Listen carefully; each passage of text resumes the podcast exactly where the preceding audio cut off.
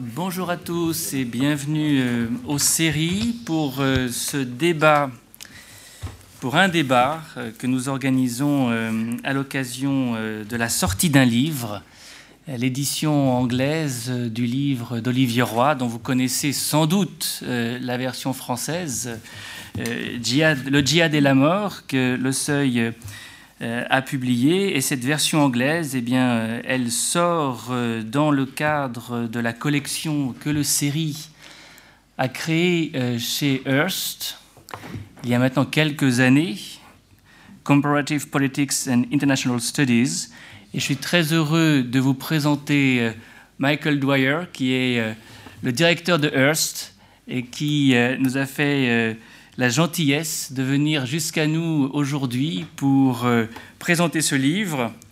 Euh, c'est le 44e d'une série euh, que nous avons créée au siècle dernier, puisque c'était en 99.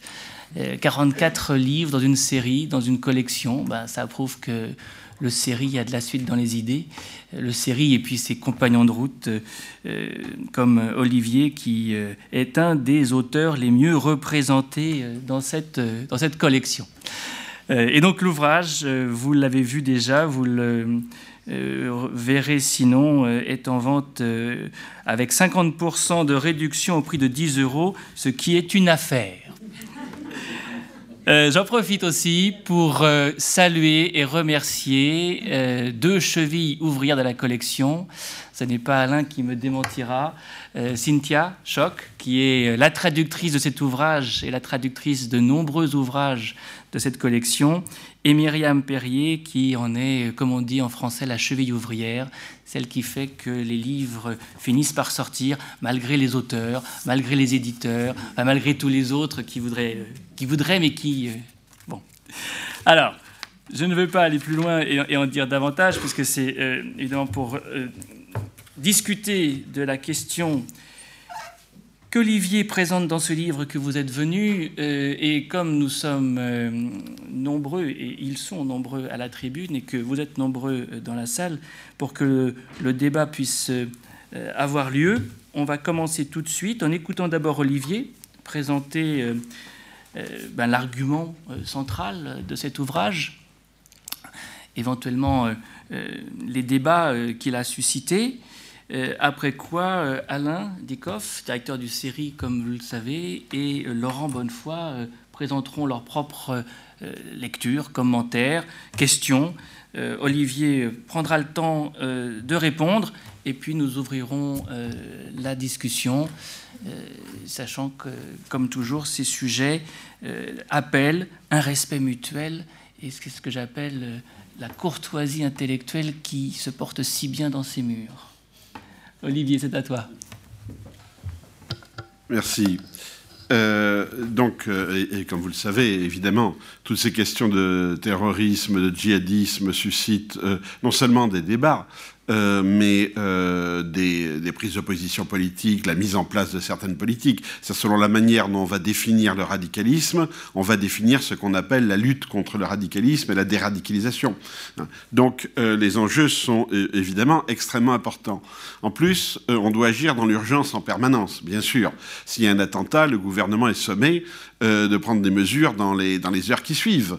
Et on est dans un temps, le temps de l'actualité chaude, le temps de la prise de décision, qui n'est pas le temps de la recherche universitaire, évidemment. Hein.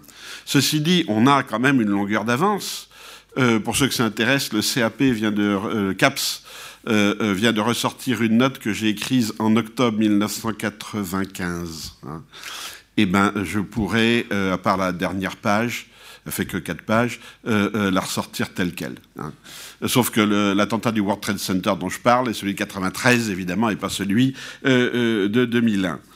Donc quand même, disons dans la recherche, on, est quand même censé avoir un temps d'avance, évidemment, c'est-à-dire d'avoir euh, pas forcément euh, jamais prévu les événements, bien sûr, mais euh, d'avoir travaillé sur les tendances lourdes qui se révèlent à un moment donné sous forme d'événements, et en l'occurrence d'attentats. Alors, euh, euh, euh, le problème, c'est, encore une fois, on n'a pas le temps de faire une recherche exhaustive, globale, c'est-à-dire comparer la Californie, la Bavière, Kerala, parce qu'il y a une cellule intéressante qui a été trouvée dans le Kerala. Bon. D'autre part, on n'a pas accès à tout, hein, bien sûr. Euh, les gens qui ont accès ne euh, sont pas forcément ceux qui parlent ou qui écrivent le plus. donc il y a un problème de. Alors j'ai travaillé de manière très empirique, hein, je, le reconnais. Euh, j'ai pris les noms de tous ceux qui ont été impliqués dans des attentats commis ou presque commis, si je peux dire, sur le territoire français et la Belgique de 1995 à 2015. Et j'ai pris un certain nombre d'autres, euh, euh, soit des, djihadistes clés, je dirais, c'est-à-dire ceux qui ont euh, entraîné d'autres, enfin qui ont convaincu d'autres de partir au djihad, qui ont lancé des appels au terrorisme à partir de la, de la Syrie, qui ont formé en Syrie des gars qui sont revenus en France, etc. Euh, bien entendu, cette, euh, cette, base de données, euh, on pourrait rajouter bien d'autres noms. on pourrait bon, déplacer le curseur en fonction de qu'est-ce qu'on entend exactement par radicalisme, par attentat suicide, par bon. D'accord. Enfin, ma base de données fait à peu près 130 noms, de, donc sur 20 ans. Et euh, je l'ai de manière assez empirique comparé à d'autres bases de données, soit en prenant, euh, en lisant d'autres travaux, comme par exemple il y a une étude intéressante d'un groupe d'étudiants de Sciences Po sur les Français morts en Syrie. Hein. Euh, puisqu'en général, on peut, comme il faut bien à un moment donné pour les familles des certificats de décès, donc il y a forcément, une, disons, au moins une enquête administrative pour ça. Bon, et donc on a une liste. Hein. J'ai soumis ça à des gens qui travaillent au ministère de l'Intérieur, au ministère de la Défense, etc., pour voir ce qu'ils en pensaient. Bon, j'ai discuté de ça avec mes collègues allemands, danois, belges et britanniques qui m'ont indiqué ce qui pourrait être euh, correspondaient, ce qui était différent dans leur propre pays, etc. etc. Bon. Et euh, euh, je ne dirais pas que j'ai dressé un portrait type, hein, ça n'existe pas, mais on a des tendances lourdes hmm, et relativement quantifiables. Qu'est-ce que ça veut dire? Ça veut dire que sur 20 ans, le profil des terroristes est le même. Ah, ça, c'est étonnant. très stable. Si vous prenez Khaled Kelkal, qui est le premier terroriste de l'intérieur, euh, donc Villeurbanne en 1995, et euh, un des deux frères Kouachi, donc euh, exactement 20 ans après, ils ont à peu près le même profil. et c'est quoi ce profil? Il y a deux grandes catégories qui sont impliquées. les, des secondes générations, hein, ce qu'on appelle les secondes générations en France, donc les enfants de la première génération de migrants. Hein. Mais ce qui est très, c'est à peu près 65% de l'échantillon. Euh, ce qui est intéressant, c'est que le pourcentage de seconde génération est identique sur 20 ans. Et ça, c'est pas normal d'un point de vue démographique. Parce que 20 ans, c'est une génération. Mm. Donc, euh, qu'on ait euh, des secondes générations en 1995, c'est logique. Les parents sont arrivés entre début des années 60 jusqu'en années 70. Mais 20 ans après, on devrait avoir des troisièmes générations. On n'en a pratiquement pas. Alors évidemment, il y a toujours une exception à ce que je dis. Forcément, statistiquement, euh, euh, il y aura toujours quelqu'un, il y aura toujours soit une première génération, le, gars de Nice, soit une troisième génération, en Belgique par exemple, bon je ne me rappelle plus lequel, bon très bien. Mais si on reste dans les euh, recherches dans les 90% de cas, par exemple, ça, tient la route, ce que, je dis là. La deuxième catégorie, c'est les convertis. Et les convertis, on les a, dès le groupe Calcal, avec euh, euh, David Valla, qui a écrit d'ailleurs un, livre très très intéressant, où il explique comment euh, il, est devenu celui qui a fourni à Khaled Calcal son arme. Hein. Et il explique aussi, ce qui est encore plus intéressant, comment il a cessé d'y croire. Hein. bon, mais il a un recul de 20 ans, bien sûr, hein, et il s'est auto-déradicalisé. Euh, et euh, euh, le nombre de convertis, ça tourne. Alors selon la définition qu'on prend, est-ce qu'on prend que les gars qui ont fait des attentats suicides Est-ce qu'on prend ceux qui sont partis au djihad également? Entre, bon, disons 20 et 25 pour, pour, la France. Un nombre qu'on retrouve de manière identique aux États-Unis, en Grande-Bretagne, en Allemagne, en Hollande, hein, et un peu moins en Belgique. Il y en a beaucoup moins en Belgique et, au Danemark. Parmi les convertis, on a deux catégories. On a ce qu'on pourrait appeler les blacks, hein, antillais, africains, etc., qui en général euh, se radicalisent euh, dans la proximité, parce que c'est leurs copains hein, euh, qui se radicalisent, donc qui suivent. Et puis, mais aussi, on a aussi les classes moyennes, blanches, pour reprendre une terminologie non politiquement correcte, dont le centre de gravité géographique est la Normandie et la Bretagne. Hein. des bourgs ruraux de Normandie et de Bretagne. Allez donc comprendre j'ai toujours pas trouvé, hein, mais je cherche, je cherche euh, les Maximo Char, etc. Il y a une surreprésentation des Bretons parmi les convertis. Hein. et il n'y a pas de Corse. Bon. Mais euh, c'est empirique. Hein. Euh, euh, alors, quand on. et, c'est sur 20 ans. Hein. Alors, le nombre de convertis augmente doucement et surtout, il se féminise. À partir de 2012, on a une augmentation du nombre de femmes. Maintenant, les femmes font dans les 10% de ceux qui partent en Syrie. Euh, alors que dans les années 90, elles étaient beaucoup plus euh, rares, et c'était euh, des femmes sur le modèle de Boumedienne, la compagne de, Koulibaly. alors que maintenant, on a beaucoup plus de, jeunes femmes très jeunes hein, qui, partent. Une autre caractéristique, et qui est étonnante, à partir du groupe Belgal, Belgal en 1997, toutes les cellules actives euh, euh, compte un nombre étonnant de fratries. C'est-à-dire que dans toutes, on a au moins deux frères. Et sur le euh, groupe de Bataclan-Bruxelles, la moitié hein, des auteurs ont, ont leurs frères avec eux. La moitié. C'est énorme. Hein. on n'a jamais vu ça ni chez les anards, on, voit ça dans la mafia, mais dans la mafia, il y a le papa et surtout il y a l'oncle, hein, il y a le, parrain. Hein. Euh, la mafia est familiale, donc c'est normal qu'on trouve des frères. Tandis que là, euh, les parents ne sont jamais là. Alors il y a quelques cas, on a quelques cas où les parents n'ont pas entraîné leurs enfants, ou c'est l'inverse, hein, où les parents ont rejoint leurs enfants. mais c'est des cas rares. Euh, bon, voilà. Et alors en accumulant, bon, en France, 50% euh, des, gens de ma liste ont fait de la prison, mais pas du tout pour leurs idées radicales, etc. Euh, euh, de petits délinquants classiques, hachiches, vol de voiture, etc. proportion qu'on retrouve en Allemagne, qu'on ne retrouve pas vraiment en Grande-Bretagne. Hein. beaucoup plus laxiste, le système pénitentiaire apparemment. et bon, on continue. Il n'y en a pas 10% qui ont un passé religieux. Hein, pas 10%. Qu'est-ce qu'on entend par passé religieux? Des gens qui ont passé des années, par exemple, comme fidèles piliers d'une mosquée, qui ont fait des études euh, dans une madrasa, qu'elle soit euh, en France ou en Égypte, euh, qui aient vraiment étudié la religion. On n'en a pas 10%. ce dont et on retrouve exactement ces, mêmes constats dans les fiches de Daesh, hein, puisque Daesh fait passer à ses euh, à ces candidats, bien sûr, vous devez remplir une fiche quand vous rejoignez Daesh, et on vous demande votre formation religieuse. Hein. Euh, et, le chiffre est confirmé, en tout cas pour ceux qui viennent d'Occident.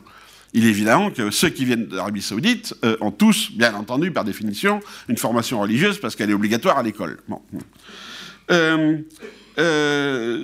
aucun d'entre eux et là encore, là j'attends euh, qu'on me donne un cas. Aucun d'entre eux n'a un passé de militant politique. Aucun d'entre eux n'a milité dans une organisation pro-palestinienne. Aucun d'entre eux n'a été dans la flottille de Gaza. Parce que, si vous voulez, si on prend la radicalisation euh, d'extrême gauche dans les années 60 en France, vous avez beaucoup de gars d'extrême gauche qui avaient commencé au Parti communiste, hein, euh, dans les mouvements contre les guerres d'Algérie, puis qui s'étaient radicalisés, radicalisés. on ne trouve pas ça. Euh, dans les euh, terroristes. Alors, il y, a, un moyen très simple de vérifier, c'est euh, la lecture des journaux le lendemain. vous avez l'article type. Hein. dès qu'il y a un attentat, d'abord, vous remarquerez qu'on a les noms quasiment tout de suite, hein, quand il y a un attentat. Et immédiatement, les journalistes, en même temps que la police, débarquent évidemment dans le quartier d'origine, interrogent les parents, euh, la course pour savoir si c'est la police ou le journaliste qui l'interrogera le premier, mais bon, euh, on interroge les parents, le voisin, la personne qui se promène dans la rue, euh, le chauffeur de taxi, enfin tout le monde. Hein. Et l'article type, on pourrait s'amuser à écrire l'article type du lendemain de l'attentat. Euh, mais non, on comprend pas, il n'était pas religieux, il buvait de l'alcool, euh, etc. ah oui, c'est vrai, il y a trois mois, il nous a emmerdé, il a emmerdé sa sœur pour une histoire de voile, bon, etc., etc. C'est-à-dire la, dénégation hein, du milieu sur la formation religieuse. Et c'est ça, si vous voulez, qui m'a le plus intéressé. C'est pourquoi des gens qui n'ont pas de formation religieuse euh, se lancent euh, dans le euh, terrorisme islamique. Parce que quand ils passent à l'action, ils sont croyants. Hein. Je n'ai jamais dit ni écrit que l'islam n'était qu'un vernis. C'est complètement absurde. Hein. l'islam n'est pas un vernis. Les gars sont effectivement persuadés qu'ils vont au paradis. Hein. ils parlent religion entre eux. quand ils passent à l'action, ils sont devenus born again ou convertis. C'est reconvertis ou convertis.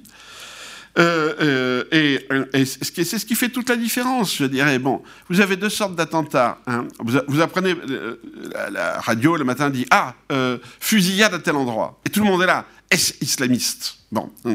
Et puis, ouf, non, non, le gars n'a pas dit à l'Akbar, bon, il en voulait à ses petits copains, etc. Qu'il ait tué personne ou qu'il ait tué dix personnes, ça ne change rien. Hein. Ce qui compte, c'est de dire ou non à l'Akbar. Bon. S'il dit Allah Akbar, même si c'est un, un givré euh, euh, total, peu importe, là, ça devient un attentat islamique. Hein.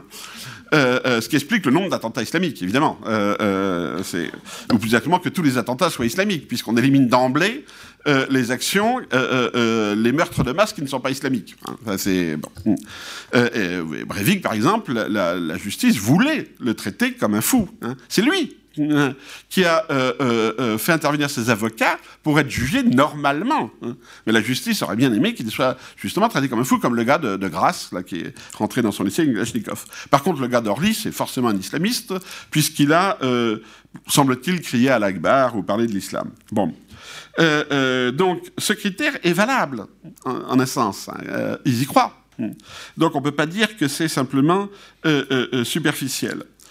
Euh, euh, donc le problème, c'est le saut, hein, euh, le hiatus entre le moment où ils sont, enfin, le moment où ils se comportent, disons, normalement, et le moment où ils passent à l'action dans une construction narrative qui est religieuse. Et, et c'est très important de comprendre ce moment-là, parce que si on dit c'est une conséquence du salafisme, bon, il faut qu'on montre que les gars étaient imprégnés de salafisme, vivaient dans le salafisme, et qu'ils ont euh, après, euh, évidemment, le débat, euh, je sors d'un débat avec les Saoudiens là ce matin. les Saoudiens disent mais c'est pas du vrai salafisme. Bon, d'accord, d'accord, d'accord. Enfin, s'ils emploient les mêmes termes, s'ils se réfèrent au même concept théologique, il y a quand même un rapport. Hmm. si euh, euh, euh, donc il faut qu'on montre qu'il y ait au moins eu une imprégnation de type salafiste. Et là, on a le grand modèle Molenbeek. Hein. Molenbeek, quartier salafiste, zone. Alors là, c'est pas la République interdite, c'est la monarchie, mais enfin, ça revient au même. on peut pas pénétrer. je suis copain depuis 30 ans avec le gendarme de Molenbeek. Hein. Euh, euh, je peux vous dire qu'il n'a aucun problème euh, pour pénétrer les territoires interdits de la monarchie. il circule comme chez lui à Molenbeek. bon, il est armé, d'accord, mais, il parle arabe, oui, d'accord, bon, mais il n'y a pas de problème. Hein. Euh, mais la théorie, c'est ça maintenant. Vous avez un quartier salafisé où les filles sont obligées de porter le voile. S'il y avait une piscine, il y aurait des burkinis, mais il n'y a pas de piscine. Tout est halal. bon, ça. Sauf que les zigotos de Molenbeek, les frères Abdeslam, ils tenaient un bistrot. Hein, en plein quartier de Molenbeek, qui s'appelait les Béguines. Hein. Les Béguines, bon, c'est quand même une référence très catholique. Hein. Euh, euh, ils n'ont jamais pensé euh, à changer le nom, hein, Bouguine ou etc. Ils ont gardé Béguines. Bon. ils buvaient, ils allaient en boîte. Bon, alors quand on nous dit c'est une conséquence de la salafisation, Attendez, là, il faut regarder les faits. Hein, voilà. Et c'est de là que je suis parti. Hein, les faits empiriques. Euh, euh, euh, et ensuite, une fois qu'on a constitué, disons qu'on a fait une espèce de modèle que, je développe dans le, dans le bouquin, bon, on discute avec les collègues, ceux avec qui on peut discuter, bien sûr, et on, compare, et on, voit qu'est-ce qu'on a trouvé, pas trouvé, est-ce qu'il y en a un qui a eu, disons, un accès différent intellectuellement qui permet de... Bon, etc. C'est ce qu'on est en train de faire. C'est ce qu'on est en train de faire. Hein, Il y a des différences, évidemment, par pays. les mosquées jouent un rôle plus grand en Allemagne, en Belgique, en Autriche. Euh, en Grande-Bretagne, il y a un groupe spécifique hein, qui est le, parti des euh, Tahrir, après les Morabitoun, après les euh, euh, euh Sharia for Britain, bon, qui ont un réseau de mosquées. donc il y, a des, il y a des mosquées en Grande-Bretagne, mais ce pas des mosquées salafistes, hein. c'est des mosquées d'un type particulier, essentiellement militantes, euh, euh, qui recrutent essentiellement chez les jeunes et qui ne sont pas euh, celles-là, hein, sous influence saoudienne. Donc, bon, voilà, on fait notre petite tour du, monde comparatif. Là, on est en train de travailler sur un projet, les racines sociales de la radicalisation, et on va travailler aussi sur les Saoudiens, sur les Jordaniens, Tunisie, on a déjà pas mal d'infos, et aussi sur les, Bengalais, les, bon, le groupe du Kerala dont je faisais, euh, je faisais allusion, euh, qui a été euh, arrêté récemment, euh, c'est tous des convertis. C'est-à-dire vous avez un groupe de jeunes du Kerala, des chrétiens, des hindous, qui se sont autoconvertis, ont monté une cellule Daesh et s'apprêtaient à commettre des attentats. Bon. Là, on ne peut pas dire c'est la révolte des masses musulmanes indiennes euh, euh, victimes du racisme. Ah non, non, c'est complètement autre chose. Alors, un, ce genre d'approche n'épuise pas le sujet. Bon, tous les gens qui vont en Syrie ne correspondent pas au schéma que je, que je montre. Pourquoi? Parce que moi, ce qui m'a surtout intéressé, c'est ceux qui partaient dans la perspective de la mort. C'est soit euh, euh, euh, ceux qui ont commis des attentats en, Europe, parce que, et je le souligne, 95% des attentats se terminent par la mort de celui qui commet l'attentat. Alors, et celui qui, survit, comme le Abdeslam, on ne sait pas s'il a au dernier moment paniqué, ou s'il était prévu qu'il survive, etc mais euh, l'attentat d'Orly le, confirme, quelle que soit la trajectoire du gars. Hein. moi, je ne sais pas si le gars il y a Daesh, etc. Mais le, type d'Orly s'est inscrit dans cette, euh, nouvelle tradition de l'attentat islamique, et euh, il l'avait annoncé, il allait se faire tuer. Quand ils ne se font pas exploser, ils attendent que la police les tue. Hein. Ça commence avec Kelkal, ça finit avec les frères Kouachi. Hein. Il n'y a jamais de plan B. Il n'y a jamais de plan d'évasion. Euh, ce qui est euh, intéressant parce que euh, dans une organisation aussi sophistiquée que Daesh, on a là quelque chose qui est irrationnel d'un point de vue de l'efficacité militaire. Encore, quand on a des milliers de volontaires pour faire des attentats suicides sur le front hein, contre les troupes irakiennes ou contre les Kurdes en ce moment, ouais, on peut en envoyer 400, c'est un peu les kamikazes japonais, euh, on a la masse, et de toute façon, les gars n'ont pas besoin d'être euh, euh, sophistiqués. Par contre, parmi les l'attentat du, Bataclan a été fait par un réseau relativement sophistiqué, hein. par des gars qui avaient préparé ça longtemps à l'avance, qui avaient très bien maîtrisé les techniques de clandestinité, hein, contrairement à Mera avant, mais là ils avaient très bien. bon, et d'un seul coup, Daesh fait sauter sa meilleure unité. Hein. Euh, et on ne reconstitue pas en quelques jours un groupe euh, d'une telle efficacité. Euh, et on le voit bien d'ailleurs maintenant, c'est-à-dire que depuis le Bataclan, il y a un côté d'amateur. nice, le attentat sur l'église en Normandie, bon, on voit bien, c'est des... Et d'ailleurs, Daesh appelle explicitement les amateurs à passer à l'action. donc c'est il euh, euh, y a bien donc une catégorie de gens qui font le djihad pour la mort. Ça, c'est clair. Quand ils entrent dans le jeu, ils savent qu'ils vont mourir, ils veulent mourir. Mais il n'y a pas que. Euh, parmi ceux qui partent faire le djihad en Syrie, vous avez des gars qui sont pur djihad, c'est-à-dire je vais me battre, euh, ils sont un peu sur le modèle euh, euh, brigade internationale. Ils n'ont pas du tout l'intention de se faire sauter. Et parfois, il y a un malentendu hein, avec leur chef supérieur hein, qui, bon, considère qu'ils sont là pour ça. Hein. Il y en a d'autres qui vont en Syrie pas pour se battre, mais pour vivre sous un État islamique, qui font l'hijra, l'égir. c'est ceux qui partent très souvent en famille avec les bébés et le stock de couches pour tenir l'année. Euh, euh, bon, ceux-là, on les croit plus maintenant. Hein. On les croit plus. Quand ils reviennent, ils vont en tôle.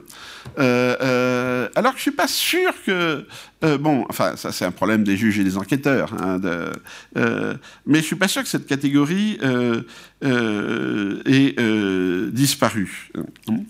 Donc il y a d'autres catégories. Quand David Thompson, qui écrit des très très bons livres, euh, dit que euh, il dit je suis pas d'accord avec Roy parce que euh, non mais revenant ceux qui sont revenus je n'ai pas trouvé de pulsions suicidaires ben, je dis bah évidemment s'ils avaient des pulsions suicidaires ils seraient pas revenus. Donc s'ils sont revenants c'est qu'ils sont pas allés au djihad pour la mort. Bon donc là c'est des des bagarres sur les têtes d'épingle. Il y a plusieurs catégories oui bien sûr hein. moi j'explore une catégorie parce qu'elle ce que je dis enfin ça peut être discuté. Pour moi Daesh est dans un projet apocalyptique parce que le projet de Daesh est structurellement contradictoire. Hein. Et c'est ce qu'on a du mal à comprendre, parce que euh, euh, euh Daesh, c'est pas c'est pas la bande à, à Badr. Hein. J'ai jamais dit ça, on m'a fait dire ça, mais j'ai jamais dit ça. Daesh, ce sont des cadres locaux, des Arabes sunnites, formés dans le régime de Saddam Hussein, professionnels, soit du renseignement, soit de l'armée, soit de la communication, etc., etc. Bon, c'est des durs et c'est des pros. Euh, et ils ont... Euh, euh, et c'est des politiques aussi. ils ont lancé cet appareil Daesh, qui été un grand succès sur le terrain, plus par la faiblesse de leurs adversaires, bien sûr. mais ce projet d'État islamique, et ça aurait pu marcher s'ils avaient accepté le principe des frontières. Parce que dans le fond, on ne sait pas quoi en faire de cette zone. Hein. Euh, euh, tout le monde dit euh, c'est la fin de Sykes-Picot. Bon, d'accord, mais Sykes-Picot, ils ont fait des frontières. Hein. mais qu'est-ce qu'on fait? Il faut changer les frontières. Mais on ne va pas abolir les frontières. si on veut repenser le Moyen-Orient, il faut repenser les frontières hein, ou les statuts. par exemple, Palestine, peuple, État, etc. quel est le statut euh, euh, euh, politique de l'entité palestinienne Voilà, ça c'est une vraie question. Bon. Or Daesh, ils mettent sur le terrain une entité politique qui, structurellement, par définition, n'a pas de frontières. C'est-à-dire qu'il est en expansion permanente. Bon. et ça, c'est pas, c'est impossible. Alors, on peut dire, euh, euh, oui, bon, ils vont à un moment donné, ils vont s'arrêter, ils vont négocier. Hein, ils vont gagner, puis ils vont négocier. Non, non, non, non, non, non, non ils négocient rien du tout. Hein. Euh, là, ils sont en train de perdre. Territorialement, ils se battent comme des lions, mais à ma connaissance, il n'y a pas un émissaire de Daesh qui est allé voir les autres en disant bon, ok, d'accord, les gars, finalement, ouais, le traité de Westphalie c'était pas mauvais, on va faire des frontières, bon, non. Alors que les talibans font ça. Hein. Les talibans ont toujours reconnu le principe de l'État-nation moderne qu'ils appellent ça Émirat d'Afghanistan, euh, mais avec les talibans, on a toujours négocié, on négocie avec les talibans. On négocie parce qu'ils euh, euh, acceptent les instruments de, disons, les concepts centraux des relations internationales d'aujourd'hui c'est des durs, ils utilisent le terrorisme aussi, ils sont pas très pour la libération de la femme, bon, ils ont plein de défauts, mais d'un point de vue diplomatique, on a quelque chose à négocier. Voilà.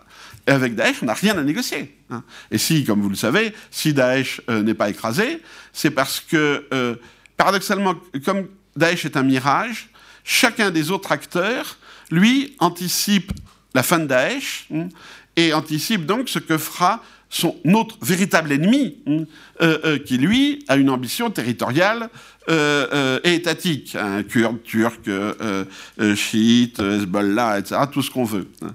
Chacun a un pire ennemi que Daesh. Voilà, c'est pour ça que Daesh tient.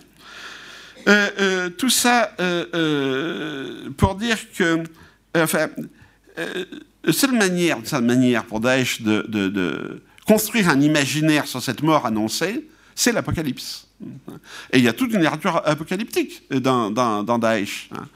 Euh, le nom de leur revue, d'Abir, etc. Bon. Ils ne sont pas les seuls. Hein. Il y a, euh, leur littérature apocalyptique, on la trouve aussi chez beaucoup d'auteurs salafistes, hein. euh, bien sûr. mais c'est là comment qu'on voit comment un phénomène géostratégique ancré sur des réalités locales, Daesh, peut s'articuler sur un imaginaire d'une jeunesse qui n'a plus de, repères euh, euh, sociétaux, étatiques enfin politique, hein, politique. C'est ça, à mon avis. Le dernier point est là, c'est le point le plus je dirais pas contestable, parce qu'autrement je ne l'aurais pas écrit, mais discutable, disons, c'est relié effectivement cette fascination pour Daesh à, de manière transversale, à une certaine fascination de la mort dans une certaine jeunesse. Hein. Et ce qui s'est passé la semaine dernière, pour moi, c'est typique. Euh, le gars de Grasse, euh, euh, il allait pour tuer et mourir. Hein. il n'a pas inscrit, pour des tas de raisons, son action dans un narratif islamique. Il a fait comme il a pris le narratif Columbine. Hein. Euh, euh, qui stratégiquement a moins d'impact, évidemment, hein, parce que ça reste un fait divers, Columbine. Mais c'est quand même la première attaque Columbine en France. Hein. Euh, et on voit donc comment un certain modèle de tuerie de masse commis par de jeunes suicidaires, effectivement, se globalise aussi. Hein. et le génie de Daesh, c'est d'avoir de maîtriser parfaitement les codes de cette culture jeunes de la révolte, hein, de la révolte nihiliste. Hein. Et en particulier les codes esthétiques. Hein. Euh, euh, euh, Daesh joue sur l'esthétique. Il suffit de regarder les, les vidéos, etc. et joue dans tous les sens du terme. On sait que, par exemple, les vidéos d'exécution sont répétées. Hein, euh, euh, bon, évidemment, ils arrêtent, ils coupent avant la scène finale, euh, mais elles sont répétées. ils utilisent les, musiques à la mode, le, langage à la mode, les jeux vidéo à la mode, etc. Et c'est ça la, grande force de Daesh. Et je crois que c'est d'où l'effet de panique hein que Daesh euh, euh, crée, parce que des attentats, on en a quand même connu d'autres. Euh, les attentats ne mettent jamais un pays à genoux. économiquement, ouais, bon, ça fait chuter le tourisme, mais bon, de toute façon, la situation n'est pas géniale par ailleurs. politiquement, enfin, on, voit comment l'impact est essentiellement psychologique. Hein. c'est pas un impact stratégique. Hein. Euh, mais c'est précisément parce que Daesh joue sur effectivement euh, des angoisses existentielles, euh, à mon avis. Alors évidemment, c'est toujours un peu gênant quand on part de la science politique et qu'on s'aventure dans des données comme ça, mais ça vaut mieux que de faire de la science politique quantitative. et en tout cas, on a des choses beaucoup plus intéressantes comme résultat. Je vous remercie. Merci à toi, Olivier. Mm. la science politique euh, telle qu'on aime la pratiquer euh, ici, que tu as euh, illustré et que nous allons continuer à illustrer avec cette fois Alain pour offrir ses premiers commentaires, comme on dit en anglais. En effet, quelques, quelques commentaires pour, pour amorcer le débat et après je laisserai évidemment Laurent apporter sa, sa touche. Alors pour dire d'abord que euh, comme, euh, comme les autres livres d'Olivier, de, euh, celui-là peut-être plus particulièrement, il n'est il pas très long, mais il y a beaucoup d'idées. Il y a énormément d'idées, et je pense que ça c'est vraiment une, grande, une grande vertu que tu, que tu as depuis, depuis longtemps, c'est-à-dire que tu, agites énormément d'idées, des, souvent stimulantes, je veux dire, très stimulantes. tu ouvres tout un tas de pistes, de il y a vraiment, tu parlais un petit peu de la, de la façon de, faire de la science politique ou disons euh, la sociologie, enfin tout ce qu'on veut. Hein. je ne m'enferme pas dans des catégories disciplinaires, mais euh, je crois que c'est en effet euh, quelque part notre rôle, c'est d'ouvrir des, pistes, des, des, ponts, de jeter des ponts et d'essayer de, stimuler la réflexion. Donc de, ce point de vue-là, je crois que le, pari est tout à fait réussi parce qu'il y a énormément de choses dans bien, bien que court, justement. Il y, a, des livres parfois très longs où finalement il n'y a pas beaucoup d'idées. Là, je dirais que c'est un livre assez court, mais où il y a beaucoup d'idées. Donc, à tout prendre, je préfère de loin ce, ce, schéma. Alors, euh, au nombre de ces, idées, je voudrais euh, en, évoquer quelques-unes parce qu'elles me paraissent en effet extrêmement, extrêmement importantes euh, et, qu'elles méritent encore d'être creusées. Et puis peut-être terminer avec deux, questions, interrogations euh, pour, nourrir le, débat. Alors d'abord, ce que, j'ai trouvé vraiment très intéressant, c'est ce que, tu as, présenté là à l'instant, c'est-à-dire qu'il y a un vrai travail quand même de, là pour le coup en effet, de, sociologique hein, sur, le, profil sur le profil des, terroristes, des djihadistes, d'où ils viennent, quel est, leur parcours. Euh, est-ce qu'ils étaient euh, religieux ou non? Euh, Est-ce qu'ils étaient, enfin, quel type d'occupation ils avaient? Donc, tu, signes, tu signales par exemple le fait que beaucoup d'entre eux étaient, en tous les cas, sur le terrain que tu étudies, c'est-à-dire la, France et la Belgique, des, petits délinquants. Donc là, il y a, des choses vraiment récurrentes en fait hein, dans un certain nombre des, profils que tu mets en, en avant. Donc la dimension que, tu as évoqué des, liens de parenté, hein, qui, en effet me, paraît, paraissent très, très importantes euh, pour un autre point que j'évoquerai dans un moment. Donc il y a un vrai travail en effet empirique. Hein. C'est-à-dire que c'est pas juste des, idées comme ça qui sont, qui sont, qui sont agitées mais sans, sans, fondement. Il y a quand même un, un vrai avec, avec une un ensemble d'une base de données en fait hein, qui, qui, qui, oui oui non mais tout à fait mais je crois que c'est ça, doit nous servir à, à, nourrir en fait la, la, réflexion. Donc là il y a, il y a une vraie euh, euh, il, y a, il y a un vrai euh, matériau en fait hein, qui, qui, permettent de, de, de, dresser un peu des profils et donc de voir qu'en effet il y a des il y a un profil un peu type, hein, assez, assez, clairement. Bon, alors comme, comme tu le dis très justement, mais ça, Karl Popper l'avait dit très long, il y a très longtemps, hein, toute théorie doit pouvoir être falsifiée. Donc c'est justement la preuve que c'est une, une, théorie si elle est falsifiable. Donc là, évidemment, on peut, toujours trouver une exception qui, qui n'ira pas dans ce sens-là. Mais grosso modo, ça correspond quand même euh, euh, beaucoup à ce que, tu, ce que tu dis. Donc là, il y a vraiment, je crois, vraiment un, matériau très, très riche, très, euh, très, très intéressant. ça me permet quand même tout de suite de mettre euh, peut-être du coup de, d'avancer, euh, euh, à mon avis, un complément, mais que semble-t-il sur lequel tu es justement en train de, travailler, c'est-à-dire que tout cela est vrai évidemment sur ce que tu étudies, c'est-à-dire sur les, sur les franco-belges pour faire vite, que nous disent les choses autant que faire se peut avec le matériau qu'on peut avoir euh, sur les djihadistes qui viennent du Moyen-Orient et qui, restent actifs là-bas. Euh, le profil est certainement différent. Euh, ça m'intéresserait peut-être de savoir euh, si tu as déjà des premiers éléments, en quoi il est différent, euh, quelles sont les grandes lignes de, clivage qui peuvent les, séparer. Ils viennent de sociétés évidemment différentes, ils ont une, éducation différente, ils viennent de milieux sociaux peut-être différents. Bref, ça c'est peut-être une première question, si on peut avoir quelques éléments sur ceux qui ne viennent pas d'Occident, pour faire vite. Hein, C'est-à-dire qu'est-ce que ça nous, nous dit et, et sur, sur sur, sur, ces autres, en fait, hein, sur ces autres. Euh, donc ça, c'est un point vraiment, je crois, très, euh, très important dans le, dans, le bouquin, toute cette question des, des, profils. Euh, ce que j'ai trouvé aussi très intéressant, c'est ce que je t'appelle l'approche transversale, c'est-à-dire de replacer cette violence, je dirais, en, en, la situant par rapport à des logiques de rupture qu'on peut trouver qui s'expriment sous d'autres modalités. Hein, euh, qui peuvent être des, ruptures euh, idéologiques, des, ruptures parfois individuelles. Hein, euh, tu, as cité par exemple le, cas de, ce garçon-là qui, a essayé de faire un massacre dans, le sud de la France, donc qui n'a rien à voir, mais qui peuvent exprimer des ruptures un peu, similaires.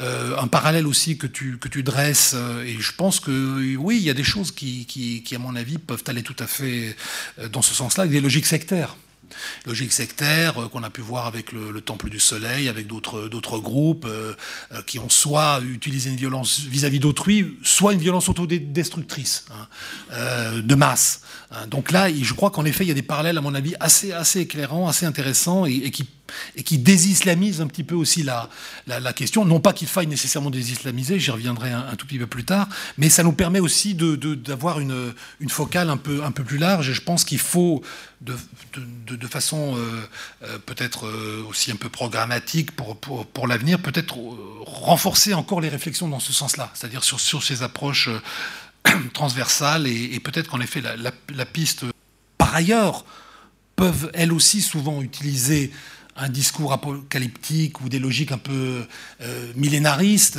Euh, bon, euh, je ne sais pas si tu as lu ce livre, sans doute que oui, mais en tous les cas, je, le cite aussi là parce que je crois que c'est il y a quelque chose, surtout aussi dans des logiques temporelles très différentes. Il y a un livre qui a été écrit dans les années 70, Les fanatiques de l'apocalypse de Norman Cohn, et qui, bon, qui, étudie des, phénomènes qui, remontent au, Moyen Âge, mais où il y a ces logiques de fanatisme aussi qui sont, qui sont, qui sont mobilisées dans des logiques justement, c'est assez intéressant, traversant les siècles, mais finalement assez similaires. Les moyens vont évidemment pas être tout à fait les mêmes, les armes vont être différentes, mais il y a quand même au niveau des, schèmes de pensée des, choses assez similaires euh, qui, traversent les, siècles et sur des sociétés qui, là, en l'occurrence, étaient des sociétés euh, chrétiennes hein, d'Europe de, l'Ouest euh, à l'époque médiévale, mais où paradoxalement on peut trouver des choses finalement assez, assez, similaires.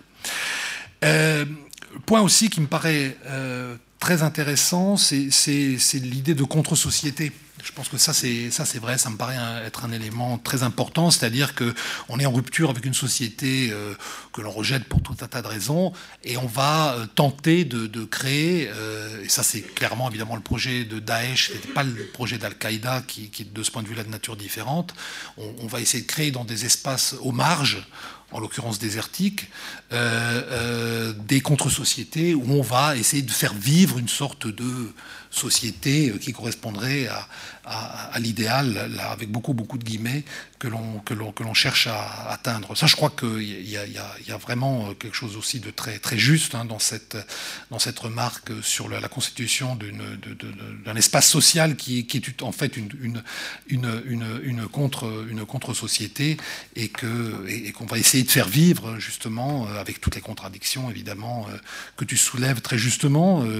Une des contradictions centrales sur laquelle, à mon avis, il y aura certainement aussi un, travail à, effectuer, mais ça prouve justement que tu lances beaucoup de pistes qu'on peut, peut creuser, c'est l'articulation entre le local et le global.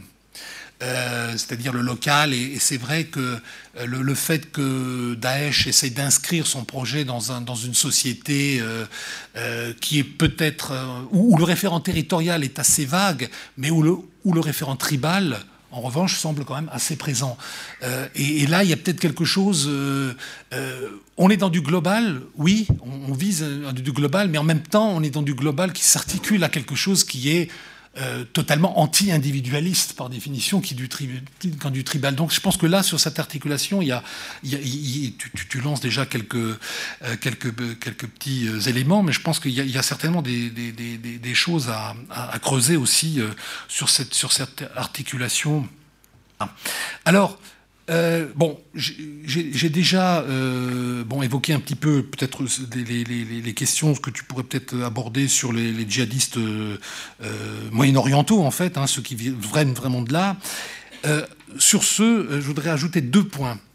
Euh, le premier, euh, c'est un point évidemment important, c'est quand tu nous dis euh, il n'y a pas de, il y a une faiblesse du savoir religieux chez les djihadistes. Bon, je crois que c'est assez difficile de de, de, contester ce fait, et je crois qu'en effet, on ne peut pas dire que ce soit des grands savants, de grands théologiens que que tous ces djihadistes. En même temps, j'ai peut-être envie de te rétorquer que beaucoup d'anarchistes euh, n'avaient pas lu Kropotkin ou Proudhon. Euh, néanmoins, ils se sont quand même mobilisés sur des idées anarchistes, peut-être parfois très sommaires, mais qui les ont quand même conduits à des attentats à la fin du XIXe siècle, à la Chambre des députés en France et, ou, ailleurs, ou, à tuer tel ou tel souverain euh, en France, ou en Yougoslavie, ou, ailleurs. Donc la, question que je veux simplement poser là, c'est que l'absence de, savoir religieux n'empêche absolument pas qu'on puisse se mobiliser euh, au nom de, euh, de ce qui reste quand même in fine un paradigme religieux. Donc je crois qu'il faut, euh, il faut, il faut bien distinguer les deux. C'est-à-dire que je, dirais peut-être à l'inverse, s'ils étaient certainement pas ce qu'ils font. Mais il n'empêche que le fait de ne pas avoir cette, cette, cette science ne les empêche pas de faire ce qu'ils font et de mobiliser malgré tout et c'est ça le point, malgré tout, ce que tu appelles d'ailleurs toi-même un paradigme euh, islamique. Et c'est là que je viens aussi à un deuxième point que tu soulignes, Et, je, pense qu'il il y a certainement là aussi des, choses sur lesquelles il faudrait, il faudrait aller plus en profondeur. Et tu as un peu fait rapidement allusion à nos, amis saoudiens à un moment que tu as vu ce matin. que il n'empêche que euh, dans cette mobilisation du religieux, il y a bien une certaine proximité dans les référents, et ces référents sont quand même des référents salafistes. C'est-à-dire que, c'est le terme même que tu utilises, il y a une matrice commune. Il y a une matrice commune, et, ça, je crois que sur, les questions de, perméabilité, en réalité, entre cette matrice commune totalement, euh, je dirais, euh, oui, quiétiste, qui, qui ne conduira à aucun type d'action, Bon, du style, en effet, ce qui peut arriver euh, euh, beaucoup en, Arabie saoudite, ok, mais il n'empêche que la même matrice va conduire à autre chose, dans d'autres cas. Et, là, il y a quand même quelque chose euh, auquel il faut, à mon avis, être, attentif, c'est précisément cette, cette, dimension matricielle commune, que dans le fond, on peut considérer comme une sorte d'intransigeantisme, c'est-à-dire l'intransigeantisme doctrinal dans certains cas, il n'aura aucun effet pratique. Dans d'autres cas, il va avoir un effet pratique. Mais c'est bien la même matrice au départ. Et, là, je crois qu'il y, a vraiment quelque chose. Enfin, il me semble qu'il y a quelque chose à creuser encore davantage. Euh, donc, c'est pas du tout une remise en cause de ce que tu, dis, mais je dirais que c'est pour appuyer encore davantage sur ça, parce que, in fine, ils vont mobiliser ça et pas autre chose. C'est ça le point. Ils mobilisent ça. Ils vont pas mobiliser euh, euh, euh, les réformistes qui, ont pu. Alors, réformisme, le terme est un peu ambigu parce qu'il a pu conduire aussi à Rachid Rida. C'est pas ce réformisme-là, mais, les réformismes qui, ont pu essayer vraiment de, réformer, dans le sens de moderniser. Ils vont pas mobiliser ceux-là. Voilà, c'est ça. Ils vont, ils vont mobiliser les autres. Donc là, il y a quand même quelque chose euh, euh, qui est, euh, qui est particulier. Voilà, m'arrête là. Merci. Merci beaucoup, Alain. Avant que tu ne puisses répondre, Olivier, on écoute Laurent qui va enchaîner dans la même veine. Oui, alors il y, a beaucoup de choses qui ont pu être, être dites. Moi, ce, que, ce qui me semblait intéressant avec, avec cet ouvrage et cette, cette démarche, c'est que elle s'inscrit bien dans un débat qui a été extrêmement euh, âpre, euh, notamment un débat médiatique euh, entre, entre Olivier, Gilles Kepel et puis plus marginalement peut-être François Burga, ou du moins moins âprement peut-être, et que cette, ce, débat a assez fréquemment été présenté comme une, une querelle d'ego, et particulièrement une querelle d'ego qui aussi avait peut-être une dimension générationnelle. Euh, puisque ce sont euh, trois, trois, chercheurs qui appartiennent peu ou prou à la même, à la même génération. Alors ce que le livre permet, et, parce qu'il a une dimension peut-être réactive à ce, à ce, débat, il a été euh, conçu, c'est quelque chose qui est, précisé aussi dans le livre, comme peut-être un moyen de préciser la pensée, une pensée qui a été développée dans un contexte médiatique marqué par une urgence euh, liés à des, événements. Or, le livre, et c'est ce que je souhaiterais aussi qu'on puisse, euh, puisse faire, c'est aussi peut-être de prendre euh, au, sérieux les différences qui s'expriment à travers, à travers ce débat, de bien comprendre que non, il ne s'agit pas seulement d'une querelle d'ego, mais qu'à travers les lectures qui sont proposées, on a bien des options qui aussi sont des options, politiques qui ont donc une matérialité euh, évidente euh, dès lors qu'il s'agit de comprendre comment on fait face, en tant que société euh, démocratique, à cette question de radicalisation d'une partie, d'une partie de notre jeunesse. Moi, je ne vais pas revenir sur les, différentes options qui sont, qui sont tracées, mais je pense que chacune a pu se construire comme étant peut-être l'antithèse de l'autre ou, ou, des autres. Or, euh, il me semble qu'assez fréquemment, elle parle peut-être dans un registre et avec, euh, à partir d'échelles qui sont différentes. C'est intéressant euh, à des points qui sont souvent assez différents et elles sont peut-être plus complémentaires qu'elles ne, semblent, l'être. moi, ce qui me semble assez frappant de constater, c'est que, en fait, donc, ce, débat a donné l'occasion à, chacun encore une fois dans des registres très différents, mais d'une certaine manière d'expliciter euh, quelle, était, euh, euh, quelle était la pensée. Donc l'âpreté là d'un débat qui a parfois donné lieu à des, accusations qu'on peut considérer comme indignes, notamment quand elles, sont, donnent lieu à un vocable type islamo-gauchiste. Euh, dont on a euh, bien évidemment de, la peine à comprendre quel pourrait être le pendant opposé. Hein. Euh, si on se mettait à, discuter dans le, débat public en disant ah bah oui c'est un judéo-droitier ou un chrétien centriste, on voit bien la crétinerie absolue de, la labellisation et combien elle est en elle-même hautement contestable. mais tout ça pour dire que justement, au-delà de ce vernis-là, il y a bien une forme de de, profondeur hein, euh, du débat.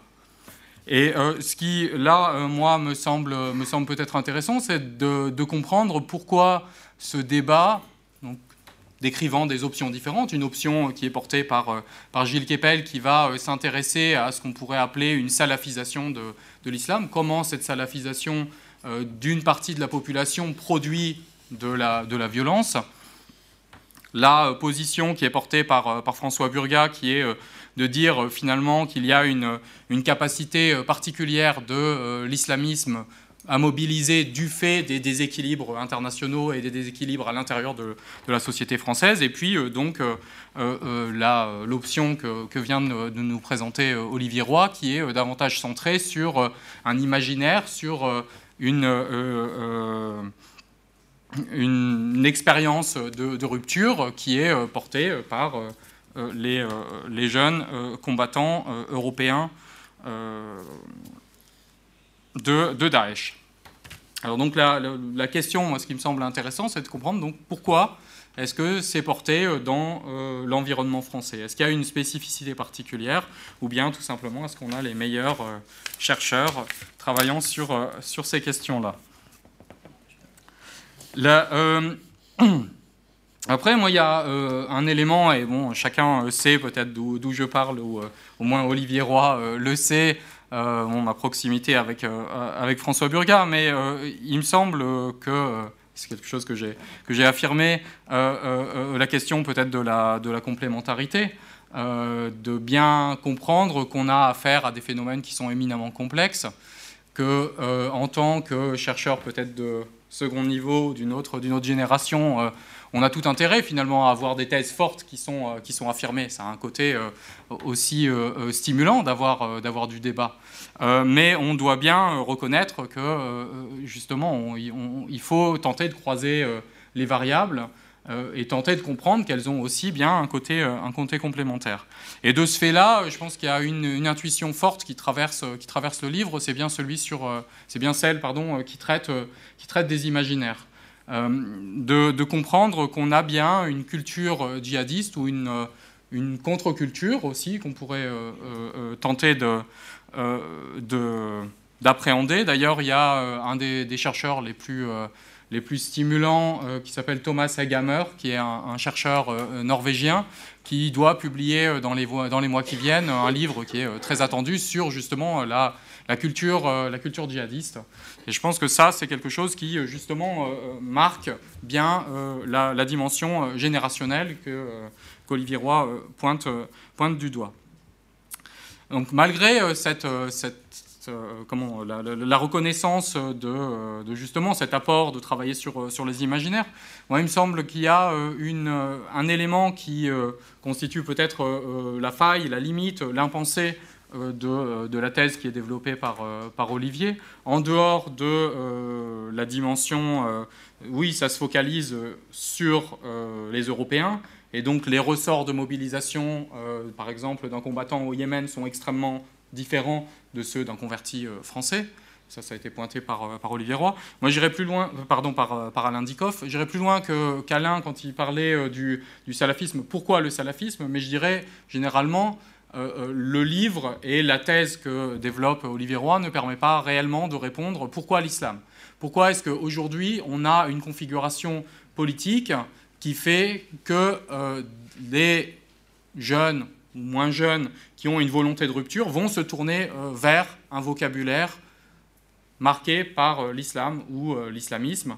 Pourquoi est-ce qu'il y a finalement une forme d'efficacité particulière de ce discours? Et c'est évidemment quelque chose qui, qu'Olivier a déjà dû affronter, auquel il a dû bien évidemment réfléchir, mais qui permet aussi de comprendre comment, il se situe dans le débat. Et dans le débat entre les trois.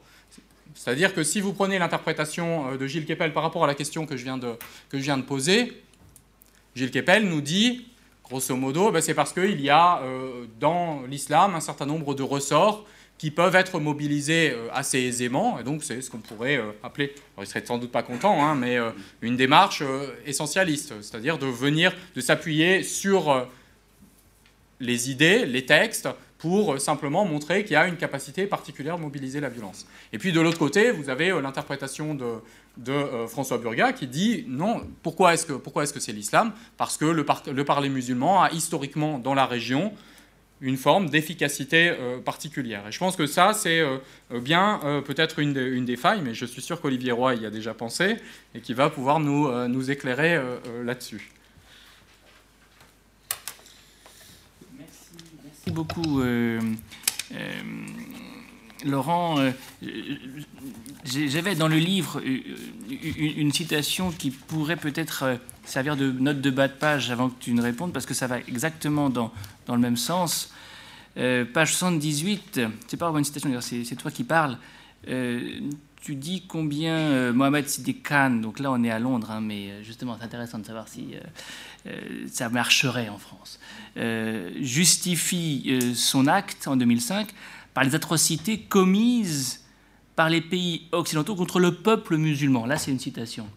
Et donc finalement, est-ce que la réponse euh, n'est pas là? Est-ce que l'islam n'offre pas le répertoire qu'il faut à la jeunesse en révolte et mortifère euh, par surcroît Parce que les musulmans sont victimes d'injustices à travers le monde et que même si ce n'est pas euh, un peuple musulman en particulier, les Palestiniens dont on se réclame plus aujourd'hui, mais les musulmans en général, que finalement le répertoire euh, euh, islamique euh, fonctionne. Voilà, c'était une, sorte de, vignette qui documente entre guillemets la, la, question finale. Et maintenant, ben, écoute, on te laisse tout le temps dont tu as besoin pour répondre, sachant que nous aurons tout le temps ensuite pour prendre des questions qui viendront de la salle.